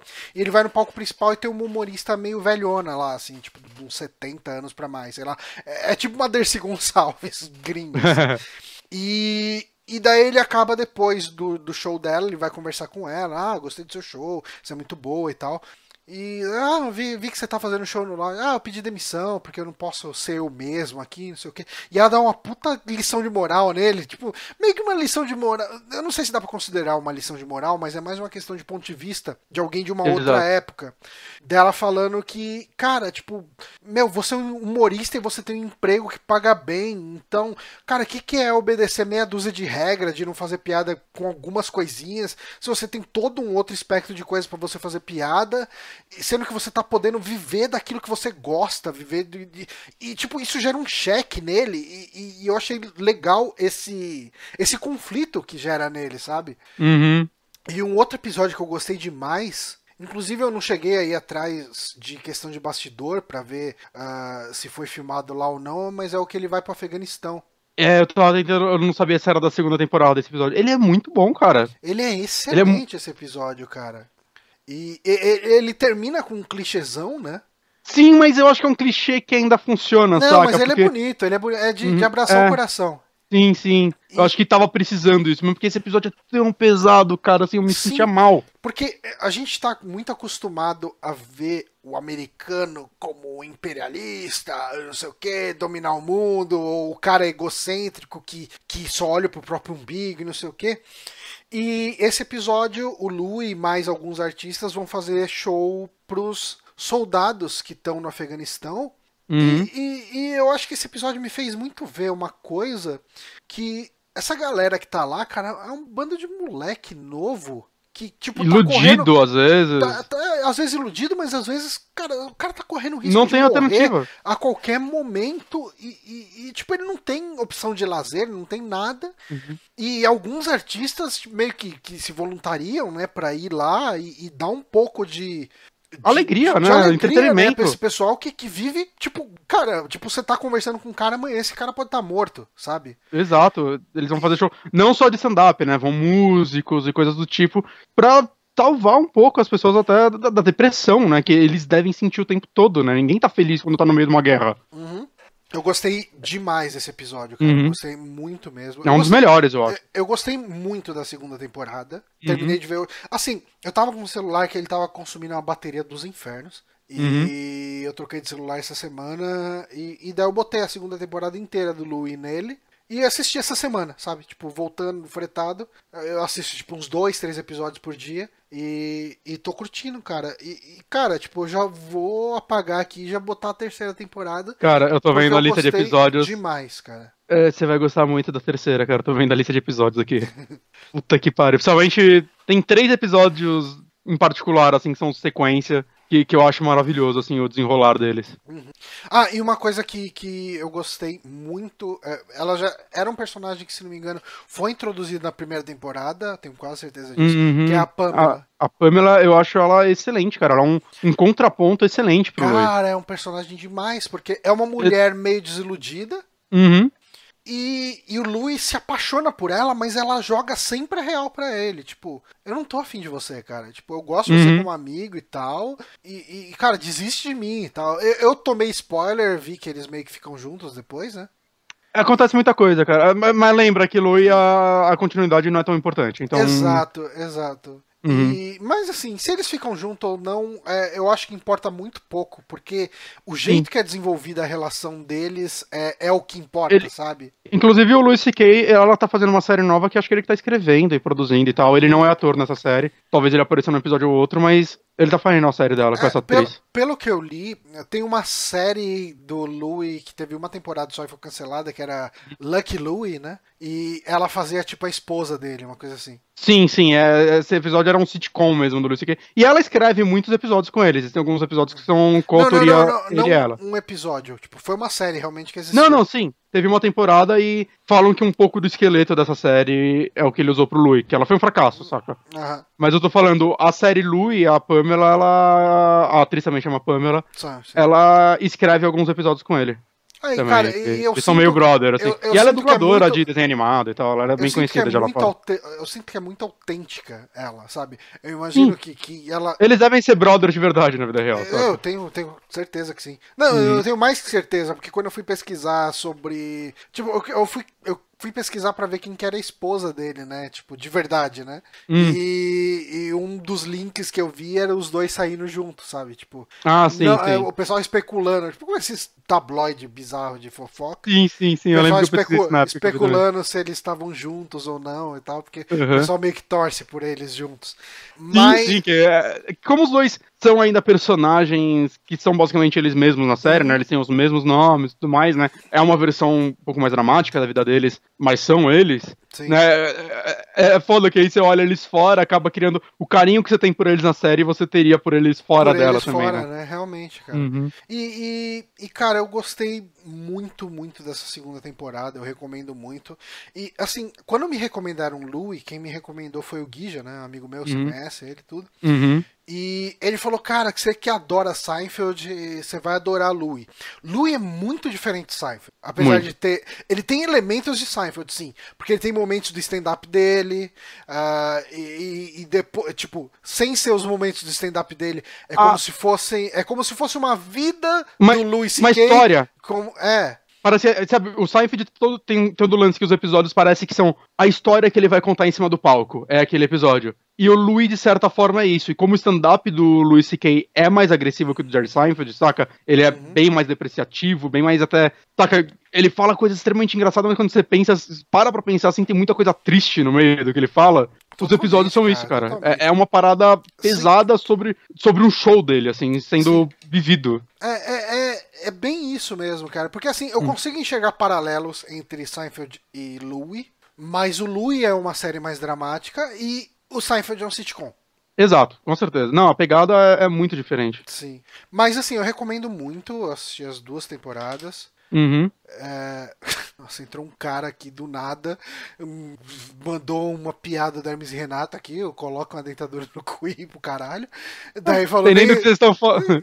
Deixei meu like, valeu, falou, fui. Obrigado valeu, pelo like. like. Bruno Machado, valeu. obrigado pelo like. É, mas eu acho que a gente pode encerrar aqui as indicações, né? A gente te- encerrou exatamente com uma hora de programa. Sim. Ah, enquanto você vai pegando a parte do- das notícias, eu vou ter que ir fazer um suicizinho rapidinho, cara. Ah, vai lá. Senão eu vou explodir aqui. Um é segundo, faz o seu stand-up enquanto isso. Então, sabe o que eu odeio, pessoal? Aviões. Ah, aviões. Eu não sei como com- continuar daqui. Ah, Vocês têm. Então, o pessoal tá perguntando se a Caixa Econômica sugou o Márcio. A gente não pode nem confirmar nem negar. Porque a gente não pode falar onde o Márcio trabalha, o motivo. Então, enfim. Ahn, mandem perguntas aí e eu vou tentar responder enquanto o Bonatti vai urinar. Só, se bem que eu tenho delay de 8 segundos até vocês mandarem a pergunta. O, Ma- o Bonatti voltou. Eu tô preso num lapso de tempo aqui. Gente, tá tudo muito confuso pra mim. Eu sou um péssimo host. Eu vou lá chorar. Não, não, não vou não. Vou continuar bebendo minha cerveja aqui. Gente, programa ao vivo. Eu espero que o Bonatti edite isso tudo. Don't Starve Amino, biblioteca qualquer. Cara, tá vindo umas pessoas completamente aleatórias nesse streaming. Então, o Power Otaku acabou de falar aqui, ah, Johnny, faz o falsete do Amigames! Ah, fiz o Ami- Amigames mais escroto que eu consegui. Ah, mas a gente não vai ter Amigames hoje porque não teve Amigames recebido por e-mail. É, não teve, né? Eu olhei não tinha, mas não teve. Perdão, gente. Pois é. Mas enfim, agora que você voltou, eu tinha pedido pra eles ma- eles mandarem perguntas, só que eu pensei no meio do caminho e falei, puta, até eles mandarem a pergunta, com o delay você vai ter voltado da sua urina e não vai adiantar nada eles terem mandado pergunta. E mandaram? Não, só perguntaram se a caixa sugou o Márcio, mas eu falei que eu não posso confirmar ou negar se o Márcio trabalha na caixa. É, é, não, não, o Márcio não, não, não pode gravar na véspera de feriado. Ah, sim, muito conveniente, né? Uhum, uhum, uhum. É, vamos falar de notícia? Vamos falar de notícia. O que você acha que sobre o, a palavra notícia? A palavra notícia é deve vir do verbo ou do substantivo? Quem vem primeiro? O substantivo notícia ou o verbo noticia? Alguém, que notifica? Alguém que dá nota? Eu acho que é esse aí. Nunca saberemos. É, não, eu nunca, é, meu esforço pra descobrir é esse. Hum, Você falar e eu acreditar. Justo. Mas eu vou botar aqui uma notícia aleatória. Aqui a gente vai falar de que Joga pra Para cima a- cartinha. produtora de Final Fantasy, Switch é mais prioridade do que o Scorpio.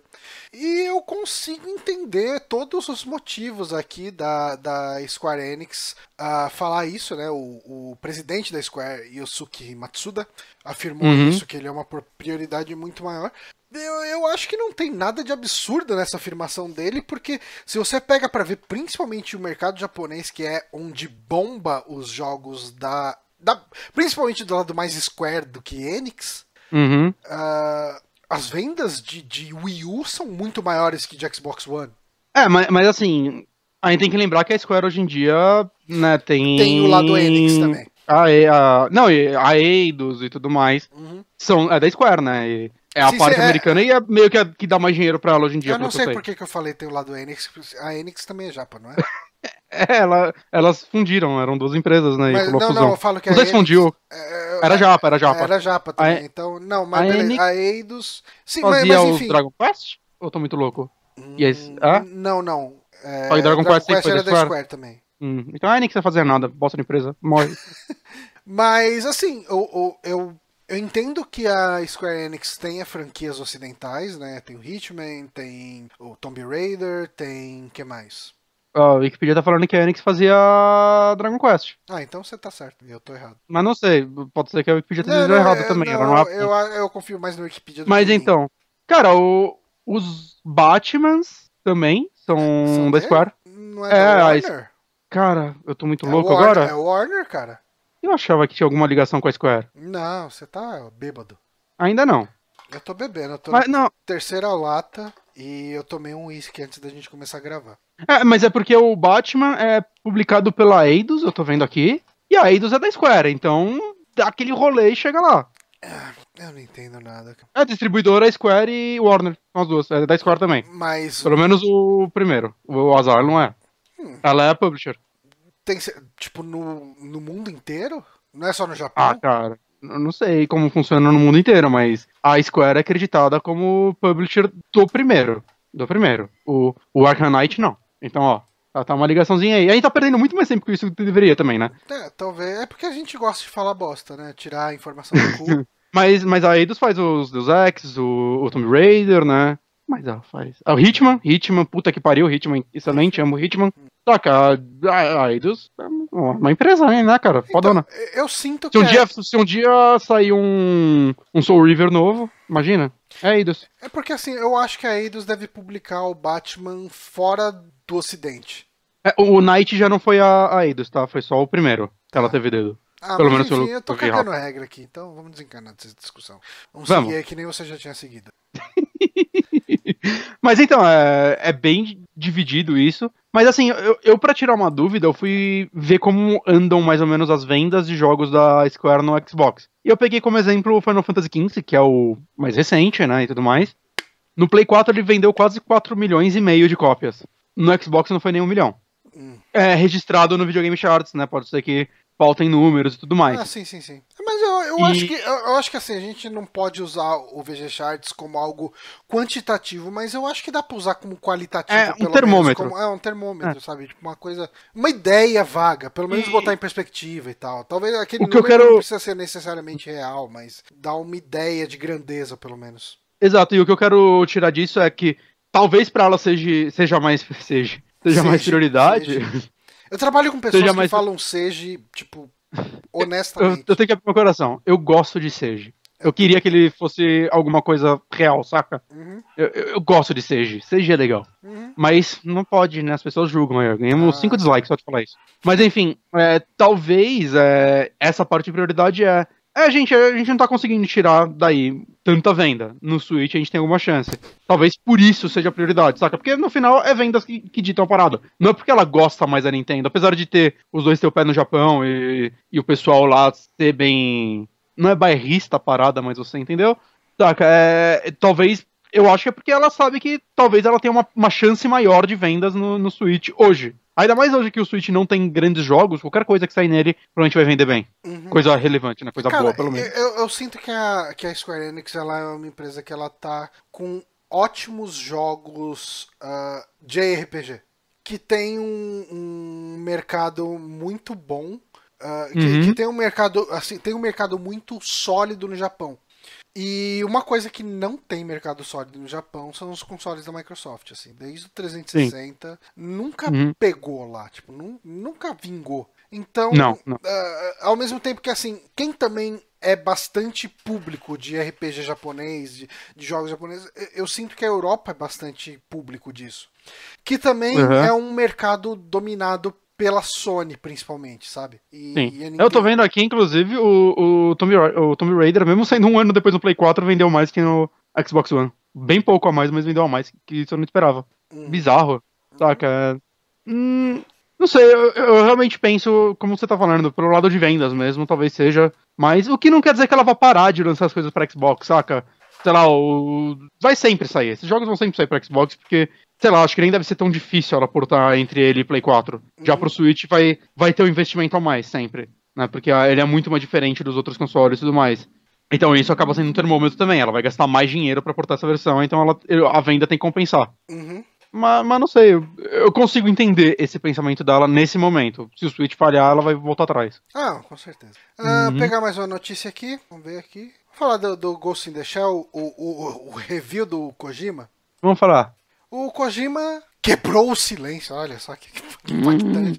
Enfim, o Kojima ele, ele comentou a respeito das impressões dele do Ghost in the Shell, do filme, que Uhum. tá aí, que o Bonatti até comentou na semana passada. Sim, Ah, sim. eu- O, o, Eu o podcast ver, ficou.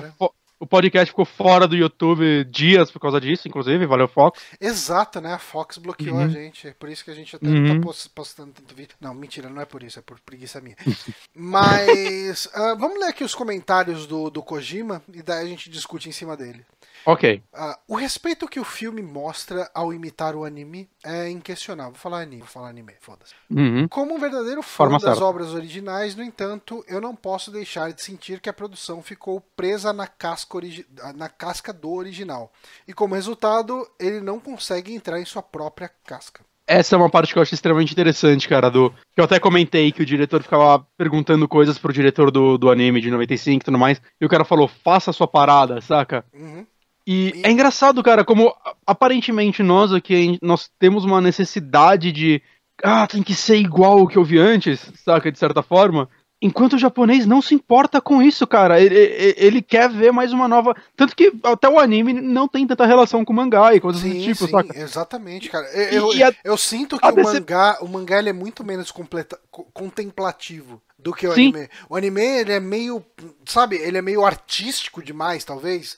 E Sim, muito. O, o mangá é mais expositivo, né? Ele é um pouco mais direto, hum. um pouco mais, eh, enfim, ele é, ele é mais, ele é mais direto no, no que então, ele tá tentando passar, né? E se você olhar, eu vejo muita gente reclamando que o filme fugiu muito do, do anime, enquanto no Japão uma pessoa fala que o problema é que o filme podia ter fugido mais do anime. É. Eu acho interessante essa diferença de pontos de vista. Ter, inclusive, por isso que eu achei interessante a gente trazer hum. essa notícia pra cá, né? Apesar de a gente estar noticiando só um review de alguém. Ah, sim, sim. Mas ah, é diferente. Daí ele fala que mais aqui o longa-metragem é surpreendentemente leal ao material original, né?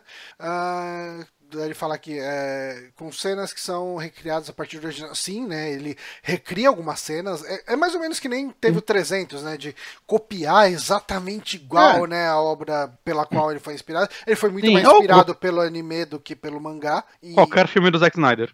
Sim. É, ele é muito bom nisso tem como negar. Só que eu acho que, como eu até comentei também, eu acho que Ghost in the Shell faz isso melhor, pelo menos melhor do que Batman vs Super-Homem, né? O 300 até fez isso bem, porque ele é página a página, ele usa, uhum. ele usa o HQ como storyboard, inclusive, que muita gente abomina isso. E o Ghost in the Shell, ele, eu acho que ele constrói a cena para ela chegar ali, pelo menos, diferente do Batman vs Super-Homem, que tem muitas colagens lá. Só porque você quer ver isso. Uhum. É, é um negócio feito para entregar a cena, né? Exato. E foda-se a construção daquilo. Uhum. Uh, mais frases aqui, ó. Para os espectadores que podem se afastar das inclinações reflexivas e filosóficas do mangá ou anime, esta é definitivamente a versão a ser vista. Isso é interessante né, ele ter comentado, porque é uma coisa não é todo mundo, não é todo público que está aberto a uma obra contemplativa, uma coisa que você tenha que refletir a respeito para chegar numa conclusão, uma coisa que você tenha que interpretar. E eu diria que a maior parte do público está esperando uma coisa de mão beijada. Eu, eu, tenho amigos que já conversei a respeito que eles ficam putos com um filme que deixa com o final aberto, sabe? Sim. Ele se é sente outra... enganado, sabe? É outra coisa que eu comentei no programa passado, que eu acho que Ghost in the Shell é o filme é a história de Ghost in the Shell feita pro Márcio gostar, cara. então, tipo, eu, eu acho isso.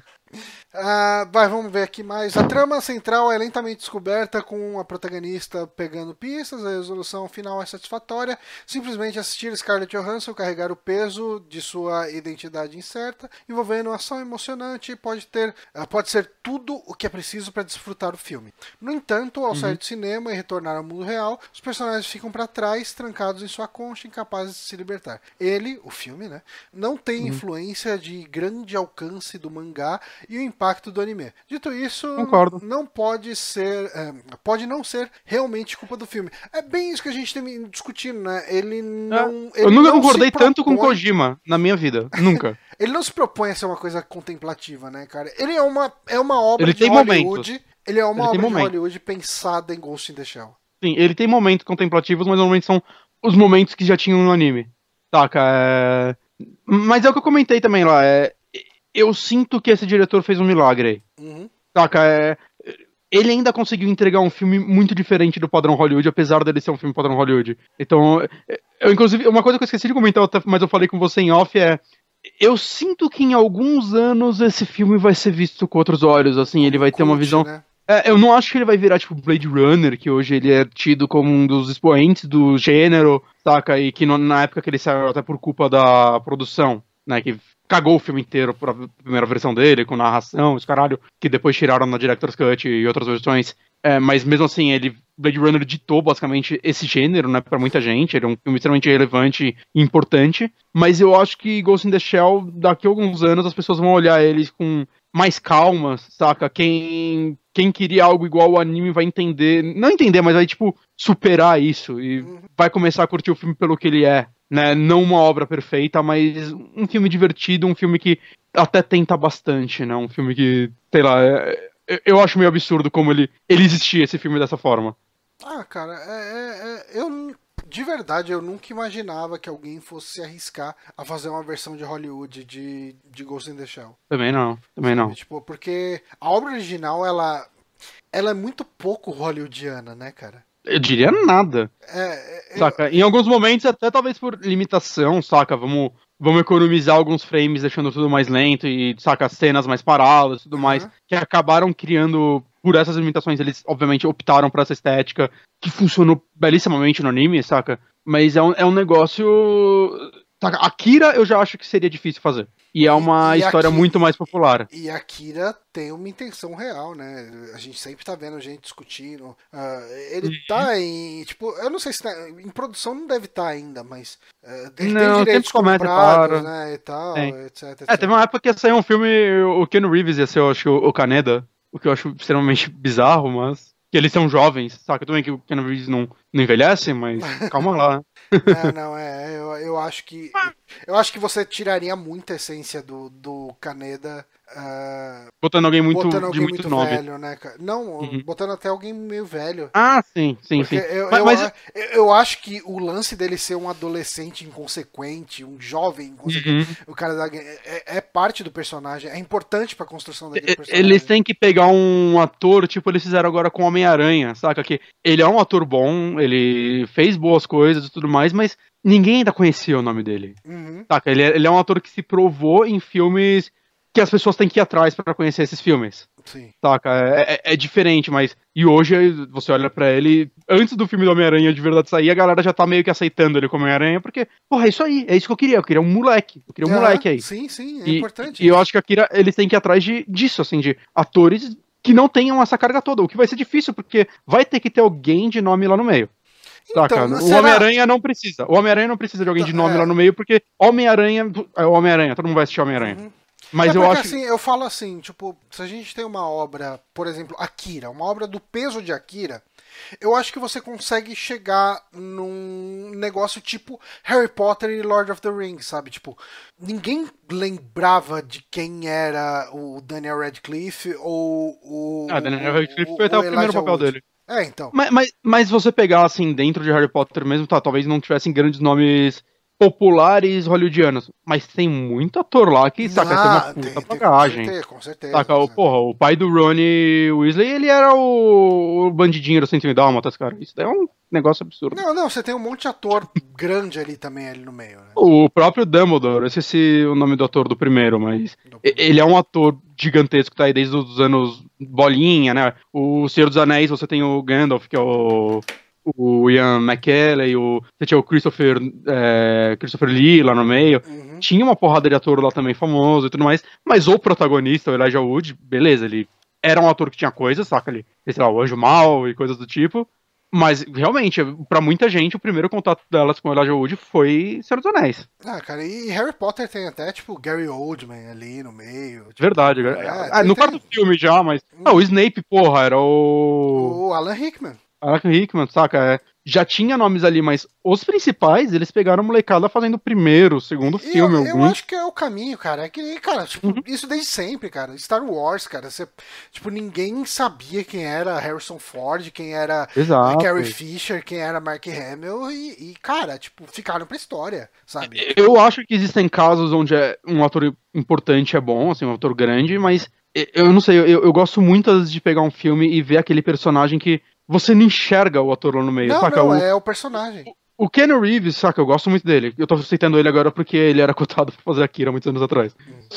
Ele é um ator muito foda, a gente, tipo, sei lá, pelo menos pra mim, muita gente odeia ele, mas eu gosto muito dele. E quando você vê John Wick, você vê Keanu Reeves John Wick. Ele não foge disso. Ele tem a bagagem dele, ele é o Keanu Reeves lá no meio, ainda assim. Mas eh, John Wick pede um ator assim. Uhum. Saca? Inclusive, o fato de ser o Keanu Reeves, ele acaba ganhando. Porque John Wick é um personagem trágico e pra quem pesquisa a vida do Keanu Reeves sabe que ele teve algumas tragédias na vida dele que dão um peso pra esse personagem, até pessoal pra ele. Então fazem, faz tudo ter mais sentido. Né? Mas é completamente diferente você fazer, tipo, como a gente tá falando, o Akira.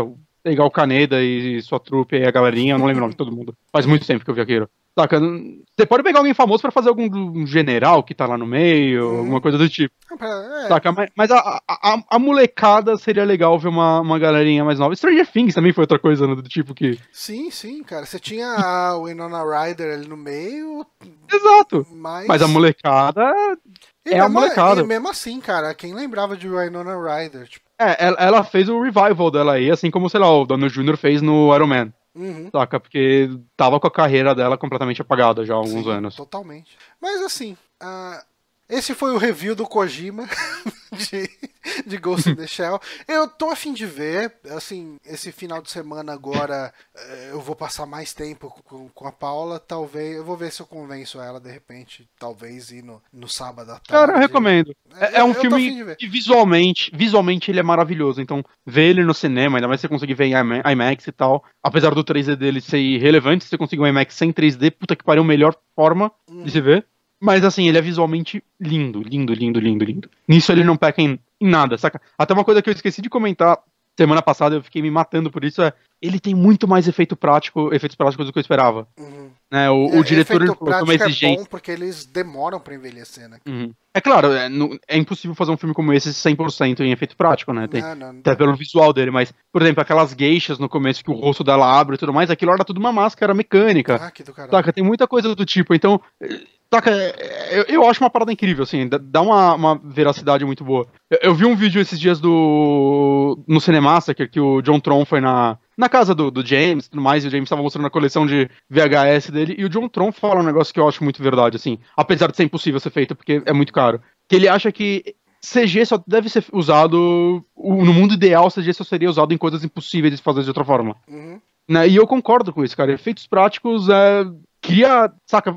Existe o lance, você consegue identificar hoje em dia uma CG. Você consegue, cara. Você, você tira um pouco a realidade da parada. Então sempre que você vê um negócio. Cara, esse fim de Não, semana. puta, ele gastou mal nota pra fazer aquela máscara da geisha que abre. Esse fim de semana eu fui na casa da minha mãe, daí, tipo, enfim, na casa da minha mãe geralmente fica rolando lá Globo, né? Aí tava passando aquele Uhum. filme lá, Terra Zero, eu não lembro o nome dele, do, Hum. do Will Smith lá. Rapaz, É, que ele fez com o filho dele, não? É, esse mesmo. Ah, não vi esse filme, cara. Não, Eu deixei a mala. Ah. Eu, também não assisti, tipo, eu deixei, ro- tipo, tava rolando na sala, assim. Cara, esse filme grita tela verde, assim, sabe? Tipo, grita Caralho. chroma key. Cê- Você, você vê o chroma key Assim. de longe, sabe? Eu acho que quando a galera quer uma estética muito bizarra, muito diferente, eu acho que o Chroma Key funciona. Um exemplo que eu tenho é um filme que você falou agora há pouco, que é o 300. Ele é um filme feito inteiro em Chroma Key. Ah, sim. Inteiro, inteiro. Saca? Mas eu acho que pra estética que esse filme tá pedindo, isso combina, porque não é realista. Hum. Saca? Quando, quando o Leônidas tá num lugar e tá aquela chuva atrás, ele gritando, é um negócio até quase meio teatral, assim. É, é aquele fundo colorido no, na parada e você, você enxerga que aquilo lá é um cenário. Ele, Sim. em nenhum momento ele tenta fazer você acreditar que, ele, que eles ah, foram no, no meio, sei lá, de umas pedreiras pra ele gritar aquela porra. Uhum. É, é, eu acho que em casos assim, eu, eu acho muito legal, saca? Mas aí já é uma escolha estética, não é você buscar o caminho mais fácil. Talvez ele tenha feito isso pra buscar o caminho mais fácil, eu não sei, mas pelo menos ele achou uma estética boa dentro disso. Não, concordo totalmente. Pô, eu, eu acho que ele. eh, Você, você vê o 300 não como, nossa, olha a tela verde aqui gritando o chroma key. Não, você vê, nossa, que, tra- que trabalho artístico, bem au- autoral, né? Tipo, A- agora, assiste episódio 1, Star Wars. não, não, envelheceu péssimo, né, cara? Envelheceu muito mal. Pa- parece um, um filme da Pixar vagabundo, com alguns atores no meio. Envelheceu muito mal, cara. É, é- é triste isso. E, e era o único big deal dele quando ele saiu, né? Além de Não, ter era mais Star era Wars, muito era visual- visualmente. É, é porque ele não tem nada de locação, né, cara? É tudo, tudo tela, tipo, ele é tudo digital. Uhum. Bonatti, acho que agora eu vou te deixar com os ouvintes e Hum, vou Perguntas. Era perguntas. Vou- vamos fazer assim, pra não ter o delay, vou colocar assim: vou mijar. Mandem pergunta pro Bonatti. Ah, verdade, ó. Aí, aí tá Aí acontecendo um têm o negócio. tempo em tempo real. Bom, já volto. Uhum. Enquanto vocês não mandam pergunta, eu vou ficar lendo o que vocês estão falando, porque eu tô curioso. Uh... Peraí, mandaram John Tron em 2017, mas eu não achei o primeiro post dele, então eu não sei o que ele tá falando. After Earth, depois a Terra, ok. O chat começou a vida própria falando de Ghostbusters e de gente. O Power Taco não gosta do Bill Murray? Olha, o Bill Murray ele fez aquele filme com a Scarlett Johansson, muito bom, o Lost in Translation. Não sei o título no Brasil, porque no Netflix estava assim. E tirando isso e Caça Fantasmas, eu não lembro de nada que eu vi dele que eu tenha gostado pra caralho. Nada, nada, nada. Se chama... Esse podcast tem que se chamar O Gato Sai, os Ratos Fazem Xixi. É, é que é véspera de feriado, tá todo mundo bebendo. Cerveja é uma desgraça, gente. Faz isso com, com a urina e com o seu, sei lá, seu, seu, seu xixi. Ah, Henrique Tavares, episódio ontem, locações na Tunísia e Itália. O problema é, é Coruscant. Ah, não sabia que tinha portas com locações, mas não devem ser muitas, porque boa parte é um fundo verde safado, que você identifica hoje em dia. Kaique Alves, tu vai pegar Persona 5 Bonatti? Eu quero muito pegar Persona 5. Oi, eu voltei. Oi, você voltou. Eu tô respondendo o Kaique Alves, que perguntou se eu vou pegar Persona 5. Eu quero muito pegar Persona 5, mas eu não tenho dinheiro no momento. Mas eventualmente eu vou pegar, eu tô maluco pra esse jogo. Você sabe que eu tô ficando bem afim dele, sabe? O foda é que o foda é, É. tempo pra jogar, porque assim, eu tô jogando Zelda. E assim, eu vou te falar que eu até tô rushando o Zelda mais do que eu gostaria. Ah, é? Você tá. Quanto tempo de jogo? Eu não sei de tempo, mas eu diria que eu tô Ah. com 70 e poucos shrines e eu tô indo pro terceiro. Eu tô indo pro quarto bichão. Hum, entendi. É, então, eu fiz os quatro bichões e tô com uns 80 e poucos shrines. Eu tô indo atrás das memórias agora, faltam três, saca? É, pra mim as memórias que faltam são as de do Hyrule Castle. Então. É, então, eu, sei que tem imagino- uma lá. Eu não sei se as três são lá. Eu É, sei que uma então- tem lá, porque o cara da. Não, tem uma que tá numa localização que eu já fui, eu tenho certeza que eu já fui. Eu fiquei nela, eu ficava comparando a foto com o lugar que eu tô. Meu, é aqui. E ela não tava lá. Eu tô desesperado. E a outra eu não sei. É. Ah, mas enfim. Notícias. tanto de Zelda, né? É que não cansa, né, Eu gente? também não, Zelda cara. é tão bom. Eu tô muito feliz com Zelda. É. Zelda é o único jogo que eu preciso. Mas, falando em joguinhos, que é o que a gente tá só Joguinho. falando aqui, Hum. a série Call of Duty quer seguir os passos da Marvel no cinema. O que, que isso quer dizer, Bonatti? Vai fazer um monte de filme igual? cara, é- cara, ela quer fazer um vários filmes, porque vários jogos já não bastam mais, Não. com um universo conjunto onde as histórias e personagens vão se misturar. E eu não sei porque uma franquia de guerra precisa disso.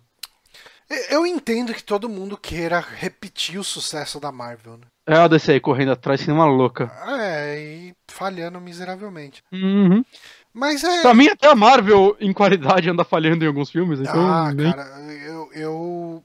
Tipo, o, o foda de fazer esses reviews aqui pro Super Amigos é que a gente termina de assistir o filme, a gente vem aqui e fala deles, aí depois que a gente falou deles, a gente começa a pensar sobre o filme. Mas Uhum. não era tão bom quanto eu falei. É que os filmes da Marvel são muito bons, Eles são assim. empolgantes, cara. Exato. E- Eles sabem fazer um filme que na hora você vai ficar, caralho, é isso aí. Saca? Eles, entre aspas, entregam quase tudo o que você quer. Sim. Mas, mas você depois pensa assim, é, poucos realmente, saca, fazem uma diferença, saca? Tipo, Guardiões da Galáxia ou Primeiro Avengers, que são filmes. Aliás, que dá pra Guardiões você da falar Galáxia sobre 2 estreia final desse mês já. Verdade, verdade. Tô com um medinho, mas eu espero que seja bom. Ah, tomara, vai ter o Stallone e o Kurt Russell. Praticamente É. um Tango e Cash novo. Puta, é e o Stallone não revelam o papel dele, né? Ele não apareceu em trailer e tal, né? Tô, Parece eu, que vazou em algum lugar, mas é tipo um personagem meio. Assim, não é personagem medalhãozão, assim. Mas é, é, ele vai. Será se ele vai ser ele lá ou ele vai estar dublando, tipo. Tipo, Não, o parece- Grant? assim. ou- Então, o personagem. Eu não lembro o nome do personagem, porque é aquele personagem bizarro que você nunca vê, nunca viu no quadrinho, sabe? Porque a gente não acompanha Uhum. Guardiões da Galáxia, sendo Não, bem sincero. ninguém. Nem Ninguém acompanha. Quasar, nem nenhum desses, tipo, nada dessas porra. E nem, nem vou, tá? Não precisa me Também recomendar. Não, não, mas não lê, vou, não- lê tal, porque esse é mó. Eu não, eu não vou ler. Eu não vou, também, tá, gente? Eu também não, não quero. Uhum. E, mas eu vi, tipo, foto do, do. Eu vi imagens do personagem lá, um cara bem ridículo, com colã azul, com estrelas. Ah, vamos mudar completamente então. É bem capaz, porque Uhum. o Stallone de colã hoje não seria possível. né? Eu, eu gosto, eu quero. É, Então, ele tá bem Eu- eu melhor ia do que. Ele com 70, 80 anos, ele tá bem melhor do que eu com 36. Mas ele ainda é Cara- um senhor de 70 e poucos anos. Cara, mas não é normal uma pessoa ser maior com 70 anos do que era com 30, cara. Não é normal isso. Ele tá muito maior do que quando ele tinha no Rambo 3, assim. tá ridículo de grande, cara. Não é normal isso. Mas, voltando aí à série de filmes de Call of Duty. Acho que a gente nunca teve isso, tipo, uma série de filmes de Segunda Guerra com mesmos personagens e. Segunda Guerra não, tô falando Segunda Guerra, mas. É, mais guerra. Ah, mas Porque guerra, as né? pessoas morrem na guerra, normalmente. Pois é, né, cara? É tanta gente morrer. Geralmente sobra, tipo, o protagonista e mais dois, né, no final de filme de guerra. E porque filmes de guerra costumam ser muito conclusivos, saca? Sim, sim, acabar eles geralmente com um cara- terminam com o fim da guerra, né? Ter- Ou o fim da guerra, ou essa pessoa Ou finalmente consegue a- o fim do cara, ou ele consegue a, a dispensa dele da guerra, saca? Sim. Filmes de guerra costumam ter uma conclusão mais pautável. Cara, eu, assim. eu sinto que a obra de guerra que eu.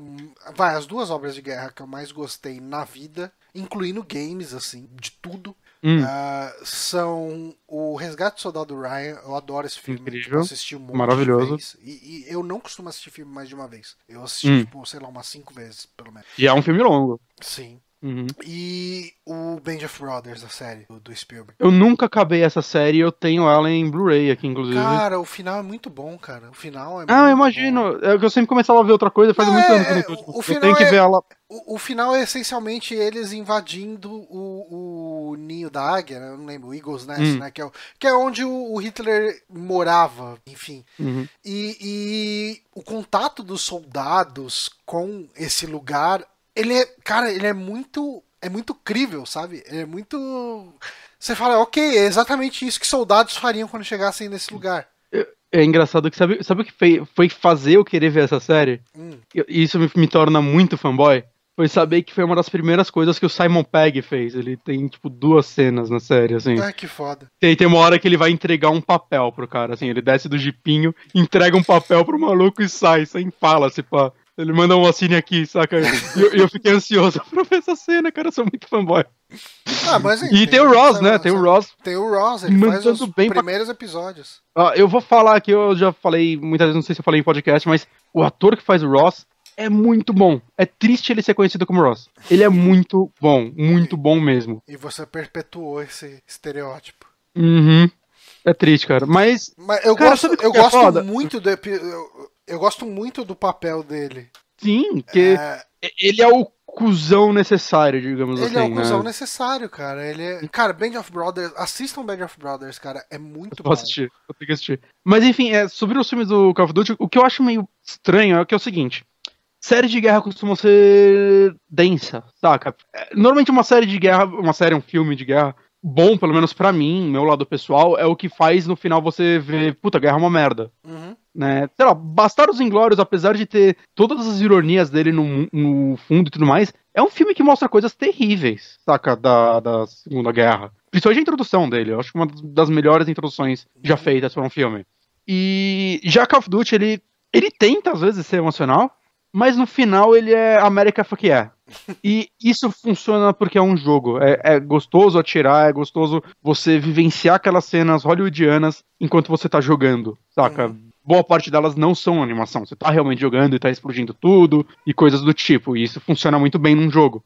Agora, pra ser um Call of Duty num, no cinema, sem desvirtuar o que é Call of Duty, ele vai ter que ser um filme de guerra divertidão. Ainda mais que eles estão falando de fazer um universo gigante, E coisa Marvel, né?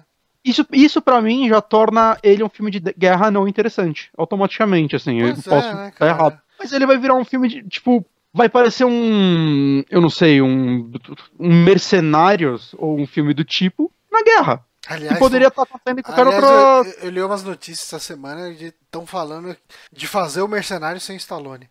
O Stallone dropou, né? Ele não É. tava concordando com nenhuma, ele falou, foda-se, fazem sem mim. quem se interessa em ver Mercenário sem Stallone? E, e se ele sair, acho que a maioria do elenco vai atrás, Não, cara. é, o, o Schwarzenegger, não é como se os caras- o Schwarzenegger já falou que ele não grava. Se o Stallone não tiver, ele não grava. Uhum. Ah, o Jason Statham provavelmente não grava, porque a carreira do Jason Statham tava boa pra caralho, sabe? Ele tava fazendo os Velozes Furiosos que devem dar mais dinheiro ainda e tudo mais, então você vê que ele fazia muito pela broderagem. É- Era um filme de brothers, cara. Você vai tirar os brothers e qualquer outra galera, deixa de ser mercenários. Deixa de ter o único propósito desse filme. Uhum. Mas enfim, eu não consigo imaginar. Assim, Rambo é um filme de guerra que, a partir dos. que o 2 e o 3, na verdade, tem profundidade zero. O primeiro é excelente, é um filme de pós-guerra, na verdade. E, e o quarto, ele tenta mostrar os horrores da guerra de outra forma. É, Eu acho que Mas- o quarto não tenta. Eu acho que o quarto ele é. É o massa velho do cara rasgando gargantas com a mão. E eu acho que ele marcou principalmente por Também, também, concordo, concordo. Mas, mas eu acho o 4 depois do primeiro melhor ainda, saca? Não, eu também, E- também. Ele tem o fator diversão e ainda tenta contar uma história, ela tenta. É que o 2 e, o de tre- algumas o formas. 2 e o 3 eles são filmes extremamente datados. Porque eles são filmes de ação dos anos 80. E é isso. Ele, ele não é qualquer coisa além disso. O Rambo, Uhum. ele é um, o Rambo 1 lá, o primeiro, ele é um filme muito bom. Ele é um drama, cara. Eu, eu vi um cara, eu não lembro aonde eu vi isso, cara, mas eu vi um cara falando que ele gosta de filmes que é um americano, ele gosta de filmes que mostram que a América é incrível. E aí ele cita Rambo 3. tipo, é isso, cara. Essa mas frase é- resumiu. Saca, O- o, o Rambo no 3 é Rambo, o- os Estados Unidos ganhou a guerra do Vietnã, cara, só no Rambo. É, mas no Rambo 3 é o Rambo ajudando os talibã lá, né? Os, os Sim, caras no. Afeganistão e tal. Pá. Cara, e é isso. E assim, Rambo pra mim funciona porque eu gosto muito de Stallone. E eu gosto de Rambo, do personagem. Saca, ainda assim. Rambo 2 e 3 não são filmes que eu revejo com frequência. Na verdade, fazem, sei lá, uns seis anos a última vez que eu vi ele. Diferente de Rock, que são filmes que eu consigo rever Nossa, basicamente Rock, tudo cara, com facilidade. o, o Rock 1, 2 e 3 são filmes excelentes. E o 6. E o 6? E o 6, o 6 é o, é o que eu mais revejo, inclusive. O 4, o 4 ele é muito massa velho. Uhum, mas eu gosto porque eu sou babaca. Não, então o 4. Ele é divertido. Ele tem aquele discurso final do O 3 é um americano. pouco. do americano juntando todo mundo. O 3 também é um pouco, cara. Não tem uma. É, é que assim, o, Mas é o 4, primeiro a ter um vilão. o 4 tem um robô. Esse robô. Faz eu gostar mais do 5 do que do 4, cara. Ca- É, então, eu, eu, eu gosto. Eu hoje gosto mais do 5 do que do 4. Porque o 4, ele assim, eu acho que o começo dele é foda. A briga do, do Ivan Drago com o, o, o Apollo, a morte do O Apollo. Apollo. pá, tu- O Apollo chegando com aquela. Puta, é, é sempre icônico quando o Apollo sobe no ringue com, com, com aquele shortinho dos Estados Unidos e tudo mais. Aham. Eles entregaram no Creed, inclusive. Ah, que fi- Creed é muito bom também, cara. Creed é Eu gostei, excelente. eu gostei muito do Creed também. Uhum, a gente gravou um vídeo sobre ele que ninguém nunca vai ver. Pois é, né? Você nunca editou esse vídeo. Eu editei, mas a gente não achou que foi tão bom. Eu até subi uma versão dele em privado, mas. Sei Ah, lá, que ficou muito merda. longo também. É, puta, é verdade. A gente fez isso. A gente, podia tentar esse form... a gente podia tentar esse formato de novo no futuro. Podia. Eu meio que... Embora hoje em dia a gente já tem indicações no podcast, né? É, isso, é, não... isso é bem verdade. Hum. Mas, cara, a gente tá desvirtuando do assunto de uma forma incrível hoje. hein? Muito, muito. É porque não tem Caralho. mais aqui pra botar a gente no, no trilho.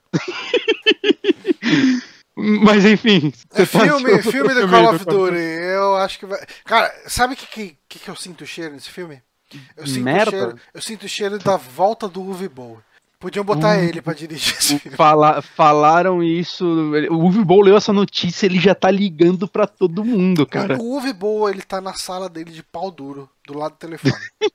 é, é assim que tá o Boll, exatamente nesse momento. Mas, mas assim, a Activision consegue pagar alguém mais caro que o Boll, cara. Ah, consegue. Mas Saca. eu acho que ele, Mas- é o, ele é o homem pra esse trabalho.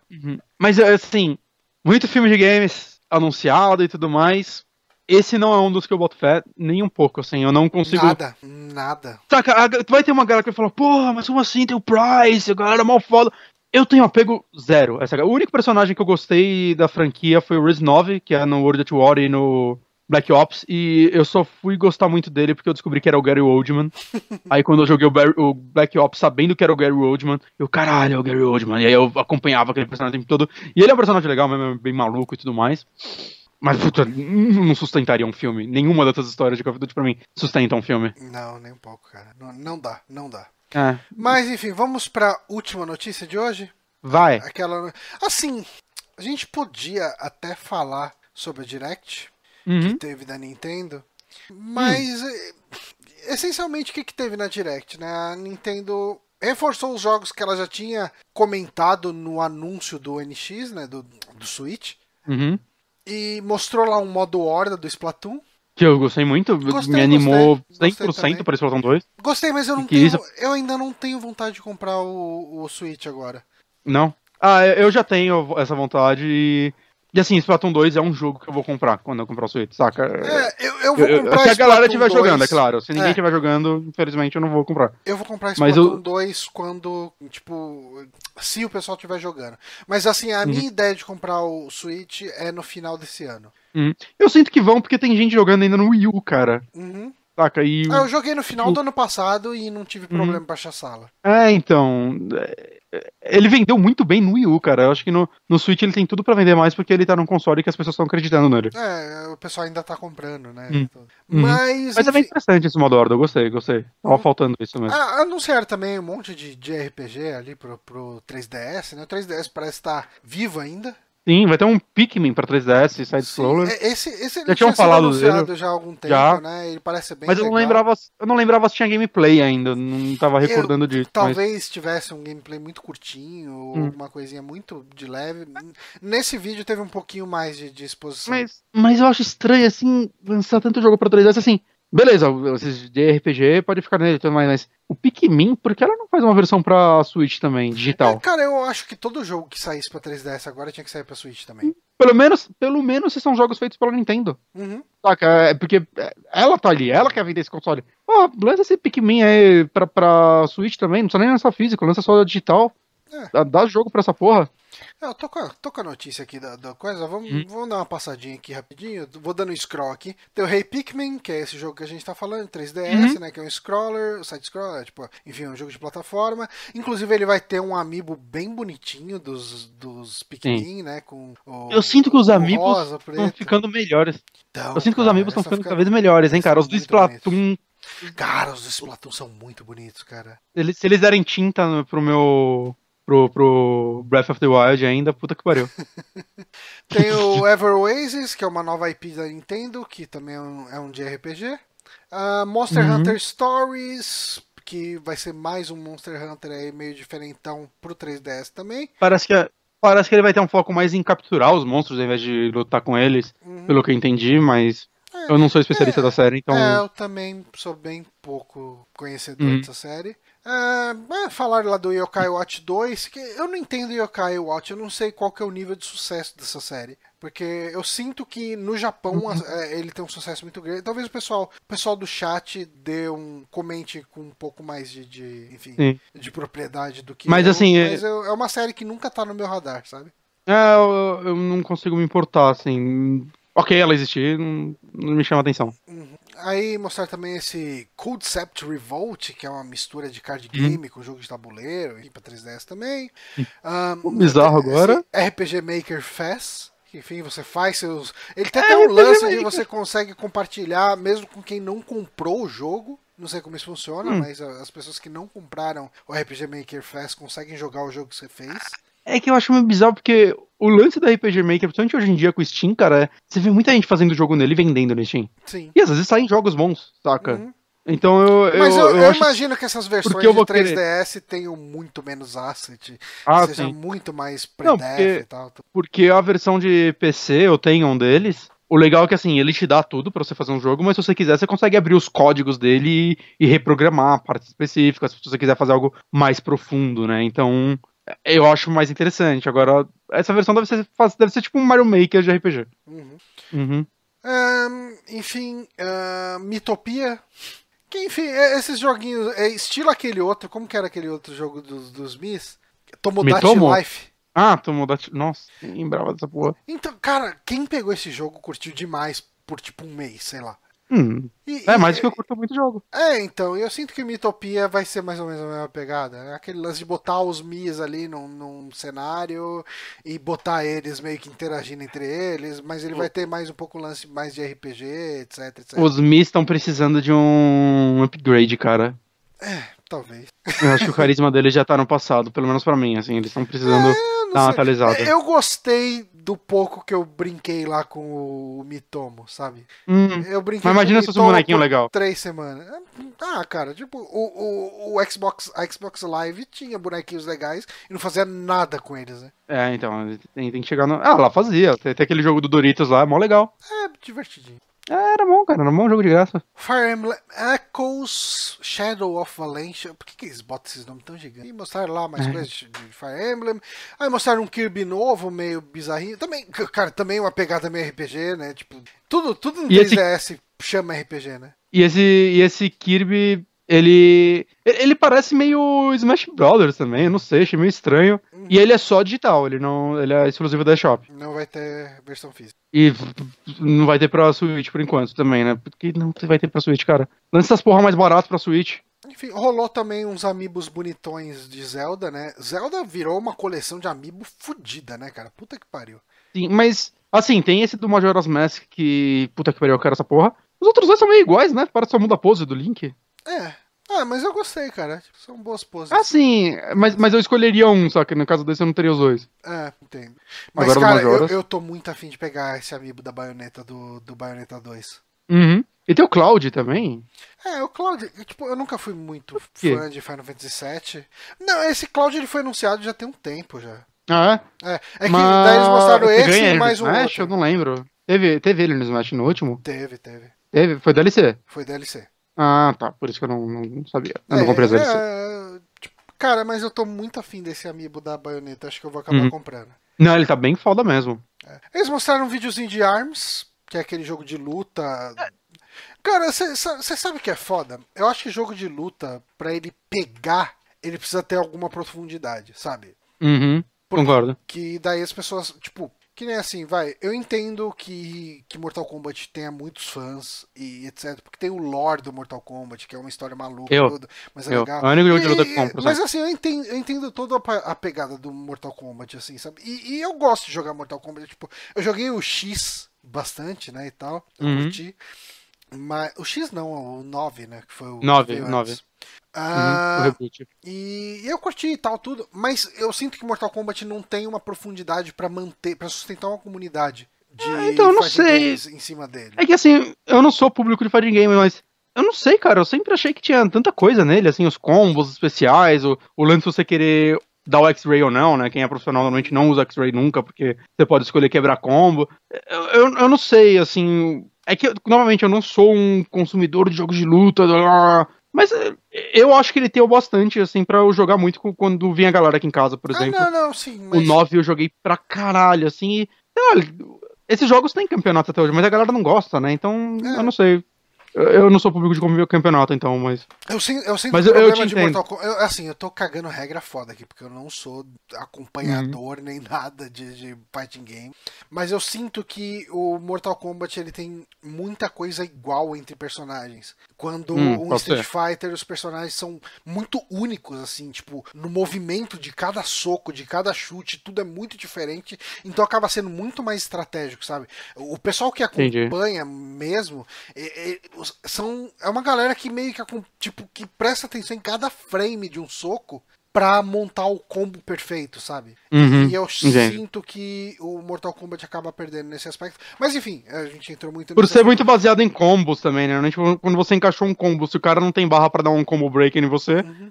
você vai até o final do combo que vai tirar uma vida do caralho do cara, só você conseguir Exato. fazer isso. Ex- exatamente. Hum. E, e, assim, eles mostraram vídeos do ARMS.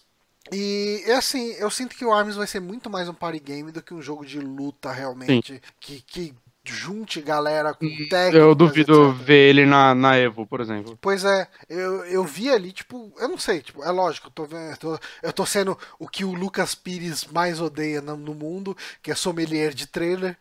Enfim, eu tô jogando o jogo pelo trailer, A mas. gente tá analisando o que eles estão dando pra gente analisar, né, É, cara? exato, exato. Não tem como a gente falar a mais- além disso até jogar. Uhum.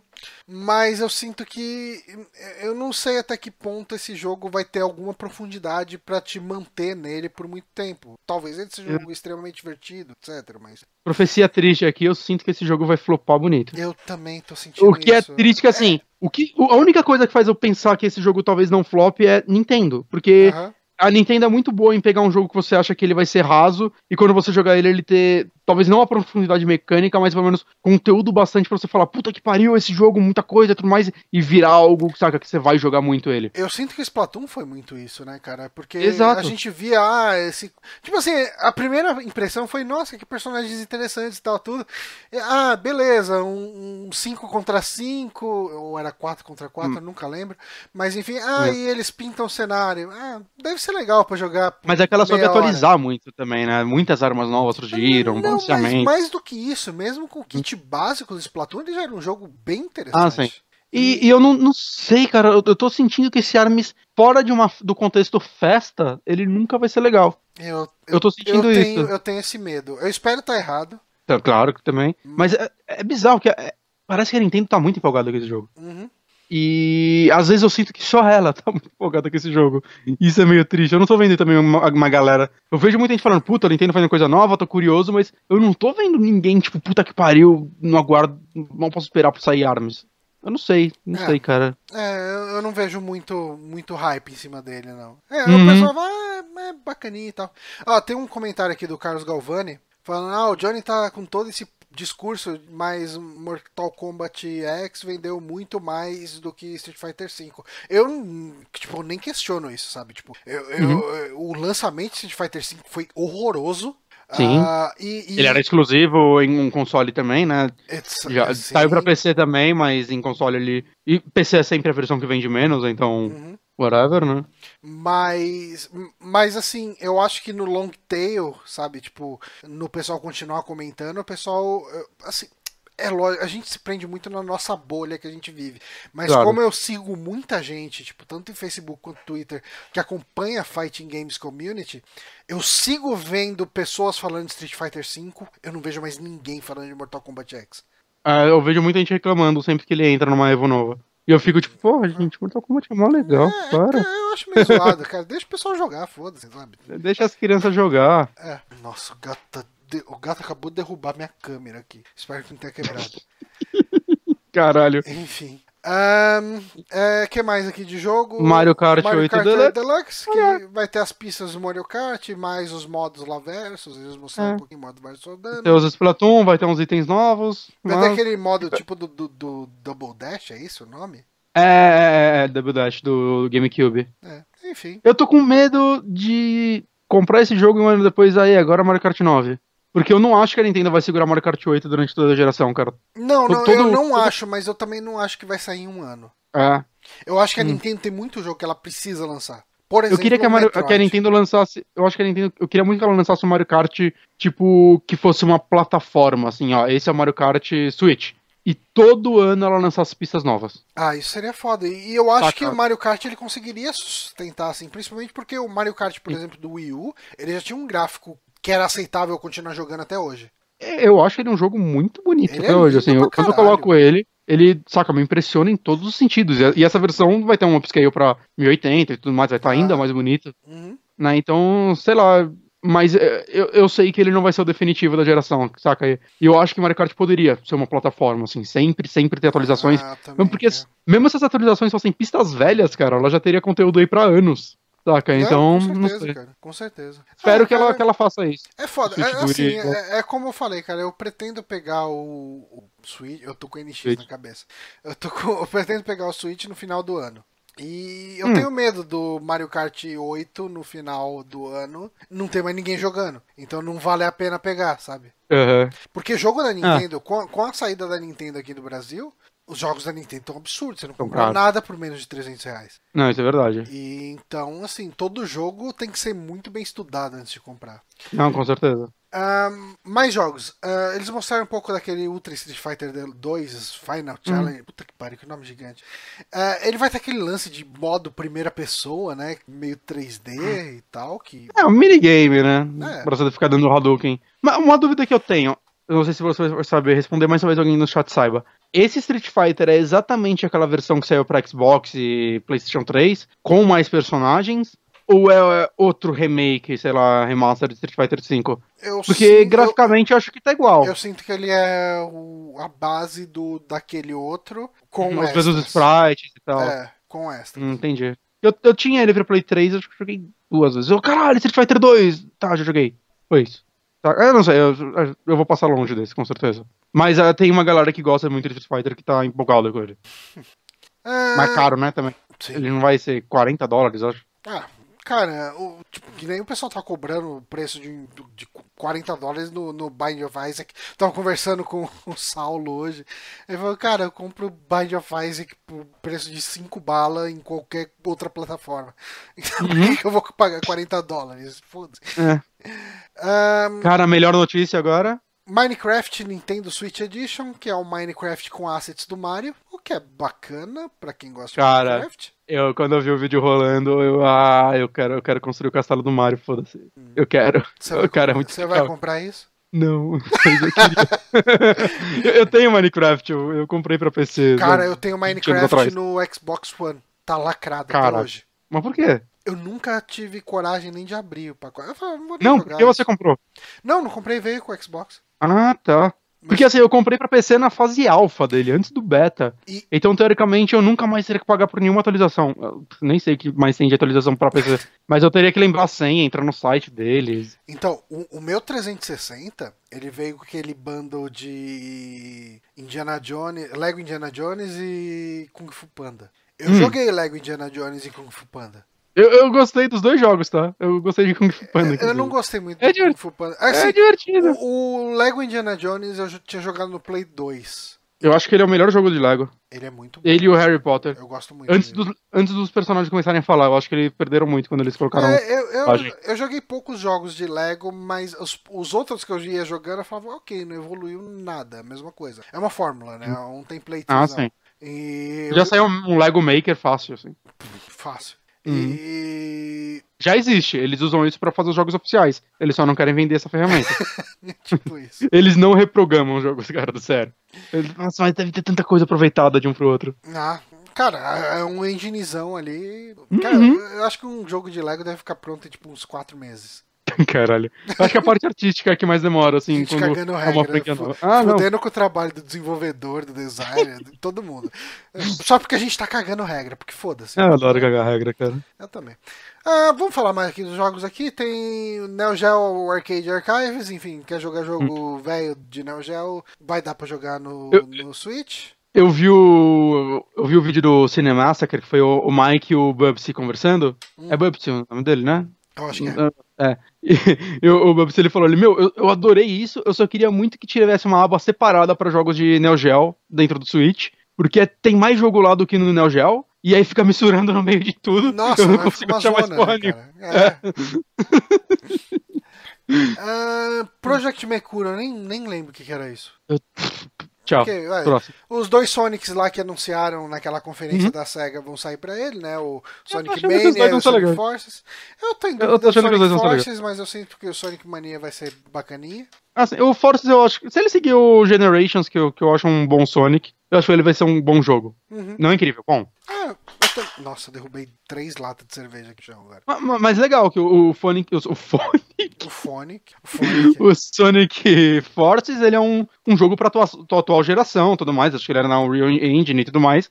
E portado em paralelo ao Switch. Então, Ah, sim, mas, eu acho que mas não deixa de tempo- tirar a importância dele ser um, um AAA saindo em multiplataformas É, pra ele também. Mas ele não é bem o AAA, né? Tipo, ele não, não, ele não é. vai Um, ser 60 ele não é um. Uncharted 4. Vai, vamos colocar Ah, assim. porra, mas, mas tranquilo, saca? No- na época do Wii U, meio que nem isso tinha. Tinha no começo até, né? Mas. come- é, Então. é- eram consoles mais fracos que ele, não mais poderosos. é. O Wii U ainda é mais poderoso que o Deixa eu ver o 360. que mais tem aqui. Eu, tipo, enfim. ahn, tipo, Desgaia 5, Fate Extella. É, Puyo Puyo Tetris. Que o Márcio jogou a demo e falou que é melhor do que Zelda Breath of the Wild, mas acho que ele tava zoando. O Márcio sendo hiperbólico, como assim? Como assim? Monopoly, que é o jogo Cara- que saiu pra todas as plataformas do universo. Mas posso te falar uma coisa? Hum. Não só Monopoly, mas seria extremamente interessante sair mais board games no Switch, cara. Pior que é, né, cara? O Switch ele tem todo o lance de Não. Uhum. ser portátil e você poder jogar com a galera. Só que eu acho que não precisa ser um negócio tão visual. Eu imagino, tipo, vai, por exemplo, lança um Eldritch Horror e realmente você olha pra parada e parece o. É que eu só não sei como vai funcionar, tipo, o lance das cartas de cada um ter as suas e tudo mais, ainda mais em jogos que você não pode. É, Olhar- bastante. Mas, puta, seria. Talvez teria jogos que você ia ter que ter vários Switches. Mas pra quem tem, né, pra, tipo, uma galera que tem, ia ser tão interessante isso, que cara, mas ia ser jogo de tabuleiro que você não ia ter que arrumar nada depois. falando em. Arrumar, guardar é uma merda. Guardar é Ah, muito ruim. Nossa, é muito chato. Mas falando em Uhum. board game, cara, uma coisa que eu queria muito fazer de novo um dia era gravar mais um Cards Against Humanity. Tipo, Sim. pegar um dia e gravar. assim. Só gravar.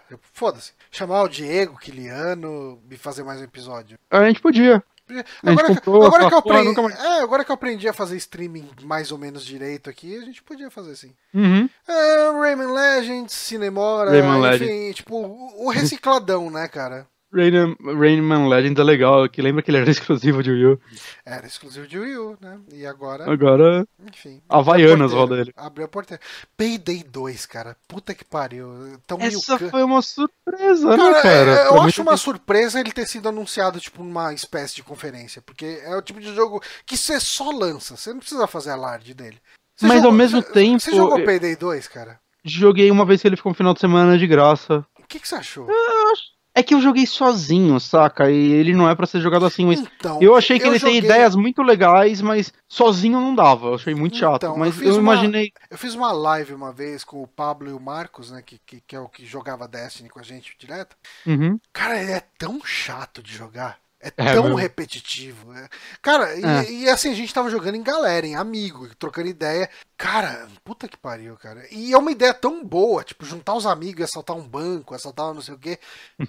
É No jogo, chato, gente. É só chato, é só chato. É, Sabe, sabe? Porque você pode fazer isso no GTA V e é bem mais legal. E, ah, eu imagino que sim, cara. Hum. Ah, Mas, mas eu não sei, ao mesmo tempo eu acho interessante, eu gostaria que a Nintendo lançasse mais jogos desse estilo pro Switch, não porque eu compraria, mas é porque eles criam uma imagem de diversidade para o console. uhum. É, dá uma impressão que tem jogos. mais gente jogando, Uhum. né?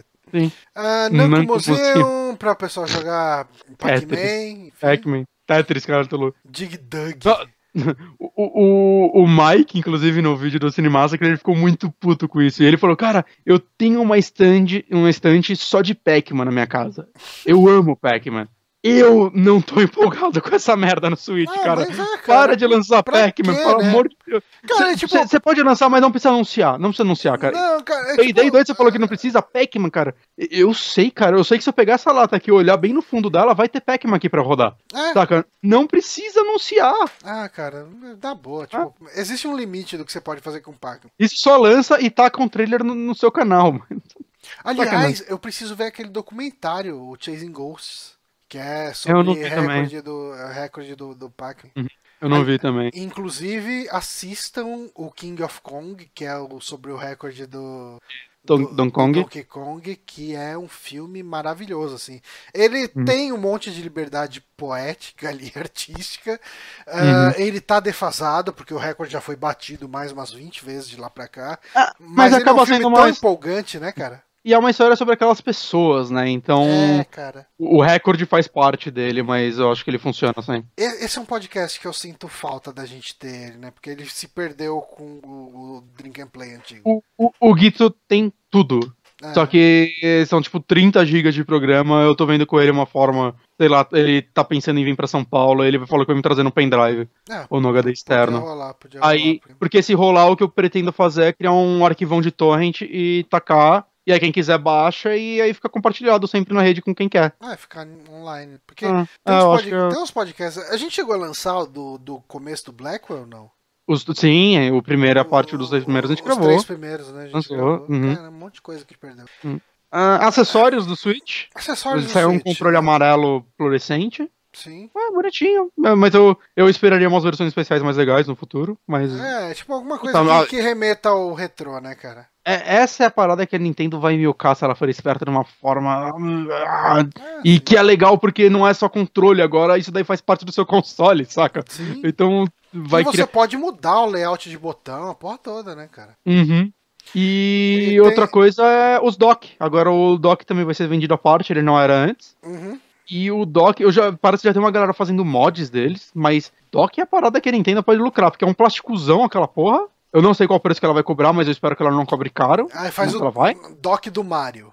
Não, e não só isso, você não viu o cara que fez um mod que ele fez um dock no Nintendo 64? Uhum. Que é a parte que você encaixa cartucho, você encaixa o Switch e ele vai pra TV, cara. Imagina se a Nintendo for esperta, puta, como ela pode milcar isso Mas isso eu acho que a Nintendo não vai fazer. Não vai, não vai, mas... isso ela não ela- faria. Mas Nos fazer... controles, ela pode fazer controle, tipo, o controle do GameCube, os dois lados dele. Aham. Coisas do tipo funcionariam. Ainda mais pra jogos do, da Virtual Console, você ia jogar... E ela tá e ela já falou que vai lançar jogo do, do GameCube no Virtual Console, Já. então seria perfeito, né, cara? Você tipo, OK, você pode jogar com esse controle aí, mas você quer ter a experiência do GameCube, vai ter esse controle aqui que são os botões do GameCube. Só, só- melhora aquele analógico dele que Jesus. É, é. É. Não precisa ter tanta experiência assim. Aham. E, e pra fechar agora, hoje. Splatoon 2, Que... A gente falou disso no começo, na A verdade, gente né? falou A no começo. Ah, Não, você quer... o que, que você quer que eu faça?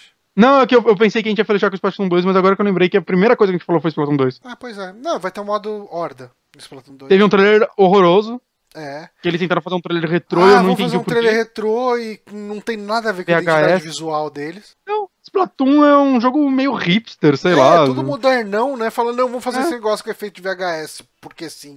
Porque eu aprendi a É. fazer efeito no Sony Vegas. Cara, foi isso. Caralho, olha que eu aprendi a Nintendo. Caralho, eu não acredito, velho. Olhando pro editor dela, assim. Manda bala, cara, manda bala. E, e é incrível que, assim, eu acho que o único trailer bom que a Nintendo fez na vida dela foi aquele do, do último Zelda. Que ela lançou. Não lembro quando ela lançou aquele primeiro. Não o primeiro trailer, mas aquele trailer de. que misturava gameplay, que a gente viu as dublagens pela primeira vez e todo mundo ficou maluco e tudo mais. Foi no anúncio do Switch. Hum. Eu acho que foi o único trailer bom que a Nintendo fez na vida dela. Ela é muito ruim de trailer, cara. é incrível. A Nintendo não, sabe tem- fazer um é, trailer. É muito ruim, muito ruim. Foi terceirizado aquele trailer. Ela falou: não, vamos pagar aí porque tá foda, né? Tem que vender essa porra de Zelda. Deu certo. Ela falou: puta, vamos fazer isso de novo. Aí os caras falaram: você tá louco. se, li- se liga o que eu aprendi o- aqui no o- Sony Vegas. O Carlos Galvani aqui fez uma correção, falou que a Nintendo nunca falou de GameCube no Switch. Eu achei que tinha falado, mas eu devo estar confundindo. Eu tinha certeza que, eu, que ela tinha falado. Talvez ela não tenha sido ela que ela falou, que falou, então. Hum. E virou só aquela notícia que se espalhou, todo mundo falando que ia espalhou, ter. né? É, eu t- mas eu, eu tive a impressão de que eles tinham falado. Mas se não falou tinha- também, ok. Mas, puta, ela vai ser muito burra se ela não lançar, cara. Ah, sim. Já foi no Wii U de não lançar. E é um console que ninguém jogou, né, cara? Tipo, quer dizer, É. pouca gente jogou, enfim, tem. E ela é muito. A Nintendo, ela vacila muito com o Virtual Console, cara. Saca? Tipo, porta essas porra, para de fazer cu doce com essa merda, velho. De É, ficar então- lançando dois jogos por ano nisso. Já que a gente tá falando de retrô e de vacilo da Nintendo, vamos pra nossa última notícia? Vamos. A Nintendo anunciou que ela vai descontinuar aquele NES Classic Edition que simplesmente não para em loja. Você não consegue comprar ele porque ele sempre tá em falta, porque ele chega, todo mundo compra, e a Nintendo falou: "OK, a gente não vai mais produzir isso". E eu não A gente tá fazendo um negócio- entender qualquer motivo pra ela fazer isso, cara. Ela olhou e falou: caralho, isso daqui tá dando dinheiro, vamos parar. É, cara, não, porra, vamos ficar com o Wii U que tá de boa, tipo, ninguém compra, é bem melhor. Uhum. A gente consegue guardar, a gente segura eles e tal. Cara, mas assim, não dá pra entender. Não um amigo entender. meu, o, o, ele até o Geek Pobre lá do, do Twitter, algumas pessoas conhecem ele. Aham. Ele, ele tava comentando que talvez uma coisa que ele pensou foi, será se- como tem muito jogo third party, talvez rolasse um acordo de, ah, você pode lançar essas porra aí de graça, colocar essas porra aí no console por tantos meses e acabou o contrato, mas eu não acho que seja isso, cara. Eu concordo com ele quando ele disse também que o timing foi asqueroso de lançar isso, Hum, e foi. Ela tinha que estar com as fábricas dela focada na porra do Switch, saca? ok. Mas, será que, mas será que é a mesma empresa que produz um, produz o Hum, outro? eu- eu Será que afeta? Será que tem um conflito de produção? Eu não Cara, sei, eu não cara. entendo. Foi a decisão mais. É, assim, é, é, ela quer fazer um negócio super limitado, porque talvez agora ela vá lançar o do Super Nintendo daqui a algum ano e agora as pessoas vão ficar ainda mais malucas, porque caralho, o outro durou tão pouco. A gente precisa comprar isso hoje ou vai acabar pra sempre? É, Tal- talvez seja isso, porque, cara, não faz sentido isso daí tava vendendo. Cara, e, assim, cara, é o tipo de produto Só que se o assim, lucro não tava se- compensando. Se eu morasse nos Estados Unidos e pudesse comprar a- ao preço equivalente, tipo, pensando, botando. 50 dólares? Pô, Era 50 dólares ou era 100? 50 dólares. 50 dólares. Cara, eu- teria muito. Era o troco do McDonald's. isso. Eu compraria muito. é, Porque assim, a gente ah, mas 50 dólares é 150 reais e tal. Não, cara, 50 dólares, se você recebe em dólares, tipo, é, é, é um troquinho, vai. É, não, não, sim, é, a gente tá falando pra, pra eu não tô falando pra, pra economia do Brasil, eu tô falando pra economia Pra de lá, lá onde de o salário mínimo sim, deles cara. não é o mesmo que o nosso e tudo mais. 50 dólares é algo completamente viável, saca? Uhum. É, é o preço de dois amigos. Eu teria comprado, cara, eu teria comprado. Porque ele é HDMI, se não me engano, né? Eu acho que sim. Ele é HDMI, diferente do, do Mega Drive lá da Tectoy, que Uhum. é. E muita gente. E muita gente tava maluca com ele também, porque. Agora, né, principalmente porque descobriram que dá pra emular a porra toda nele. Ah, não. Galera jogando pra hackear 64. a porra toda. É. Uhum. Mas aí também, tipo, hackear ele pra jogar 64 eu acho meio idiota. sei lá. Não, Mas se você É. usar isso pra botar mais jogo nele, eu acho legal. Então, eu, eu- não é isso que me faria comprar um, mas talvez fosse isso que me faria jogar mais ele, entende? Hum, ente- Mas talvez assim- não o 64, mas porque eu, eu não sei como você faz um controle. Deve- se o controle for USB, qualquer merda que você colocar lá funciona. Não, o controle ele Não é, era, não era um plug parecido com o do. Do GameCube. Não, GameCube não, do Wii. É, é do Wii, né? Aquele plug É, do, do do remote, Nunchuk. Esse É, aqui, é, é. aqui do meu lado. E, e assim, cara, tipo, eu compraria isso porque eu acho uma pecinha bonita de decoração, sabe? É, é, não, ele, ia, ele ia ficar completamente num canto. Eu ia jogar ele algumas vezes, talvez quando fosse gente em casa. É. Talvez eu realmente hackearia ele pra colocar mais jogo de Nintendinho. Uhum. Que eu acho que tem pouco e tudo mais. Foda-se. É, pirataria, gente. Foda-se. Cara, É. tipo assim, o próprio Mario 1 é um jogo que eu gosto de voltar pra ele de tempos em tempos, sabe? Hum, Então, um e o três. é, o três é, somente. Tem, tem o 3 nele também? Tem, né? Eu acho que sim, cara. Agora eu não não lembro a lista de jogos de cabeça, mas deve ter. Puta, não é possível. É, Tem o não, Zelda. Tem, mas tem um monte de jogo bom que não tá nele. Tem o Final Fantasy, o primeiro, caralho. É, então. E, e, cara, tipo, é o tipo de coisa que simplesmente não dá pra entender, cara. Uhum. É HDMI mesmo, só, só confirmando aqui, eu tô lendo Assim, agora. a, a única teoria que eu vi mais ou menos fazendo sentido é que talvez a Nintendo queira focar no lançamento desses jogos hoje em Virtual Console e como possivelmente vai sair mais caro você comprar todos os jogos em Virtual Console do que comprar o NES Classic que vem tipo uns 30 jogos. Mas assim, mesmo assim, tipo, eu falei, Meu é Deus que, do céu, é vou vender mais- menos Balloon Fight. é, é o que mais faz sentido, mas ainda assim não faz sentido. Porque Ainda mais o Switch, porque o atrativo do Switch, da Virtual Console agora no Switch, é o on the go dele, saca? Isso não vai acontecer com o NES Classic. Faz sentido que se, Não, se eu- ela tivesse pensado isso, ela já sinto- não teria lançado ele de imediato. eu não sinto que sejam produtos que concorram, sabe? Exato. O NES É. Classic é pra quem quer uma, um produto de nostalgia, quer ter um. Saca, ele- é quase um, um produto de decoração pra mim. Uhum. Eu- eu- É um, um negócio que eu guardaria a caixa dele. A caixa dele é bonita, eu já vi ela. Que ele custa acho que 1.500 no Shopping Moca. Uhum. Tem uma loja lá vendendo a esse preço. Mas eu olhei a caixa e, tipo, é linda, saca? É- é- seria um artigo de decoração pra mim.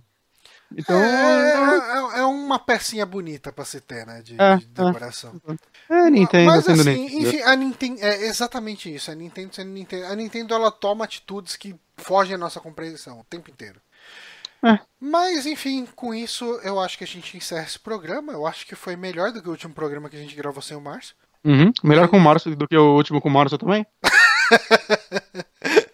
Ele vai ficar, ele vai ficar bolado, ele vai levar isso a sério. Uhum. Mas eu queria agradecer a todo mundo que acompanhou aqui, o pessoal que foi corrigindo as, as vaciladas que a gente dava aqui durante o programa. Uhum. Ah, amanhã é Sexta-feira Santa, então não comam carne vermelha, vocês são todos cristãos, então tem que obedecer isso, esse dogma. Ah, a gente fica por aqui, muito obrigado, Guilherme O Bonatti. Ah, oi, oi, de nada. Tem, tem, tem, o Guilherme ou Folego falando aqui, ou Fôlego, ou Folego, eu vou chamar ele de Folego, eu gostei muito de Folego. Ele mandou um, moro aqui, 50 dólares é barato, mas acho que o valor é 60. Eu não sei se ele tá falando do NES Classic, Eu acho que e é se ele mora fora. Mas, né, talvez não seja, se não for isso, eu Mas, botei a mas, informação mas a, errada. a aqui. ordem de grandeza é tipo essa, tipo Uhum.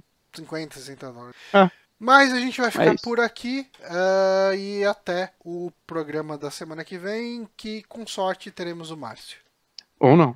Ou não. Vou tocar a musiquinha aqui. Adeus. Adeus.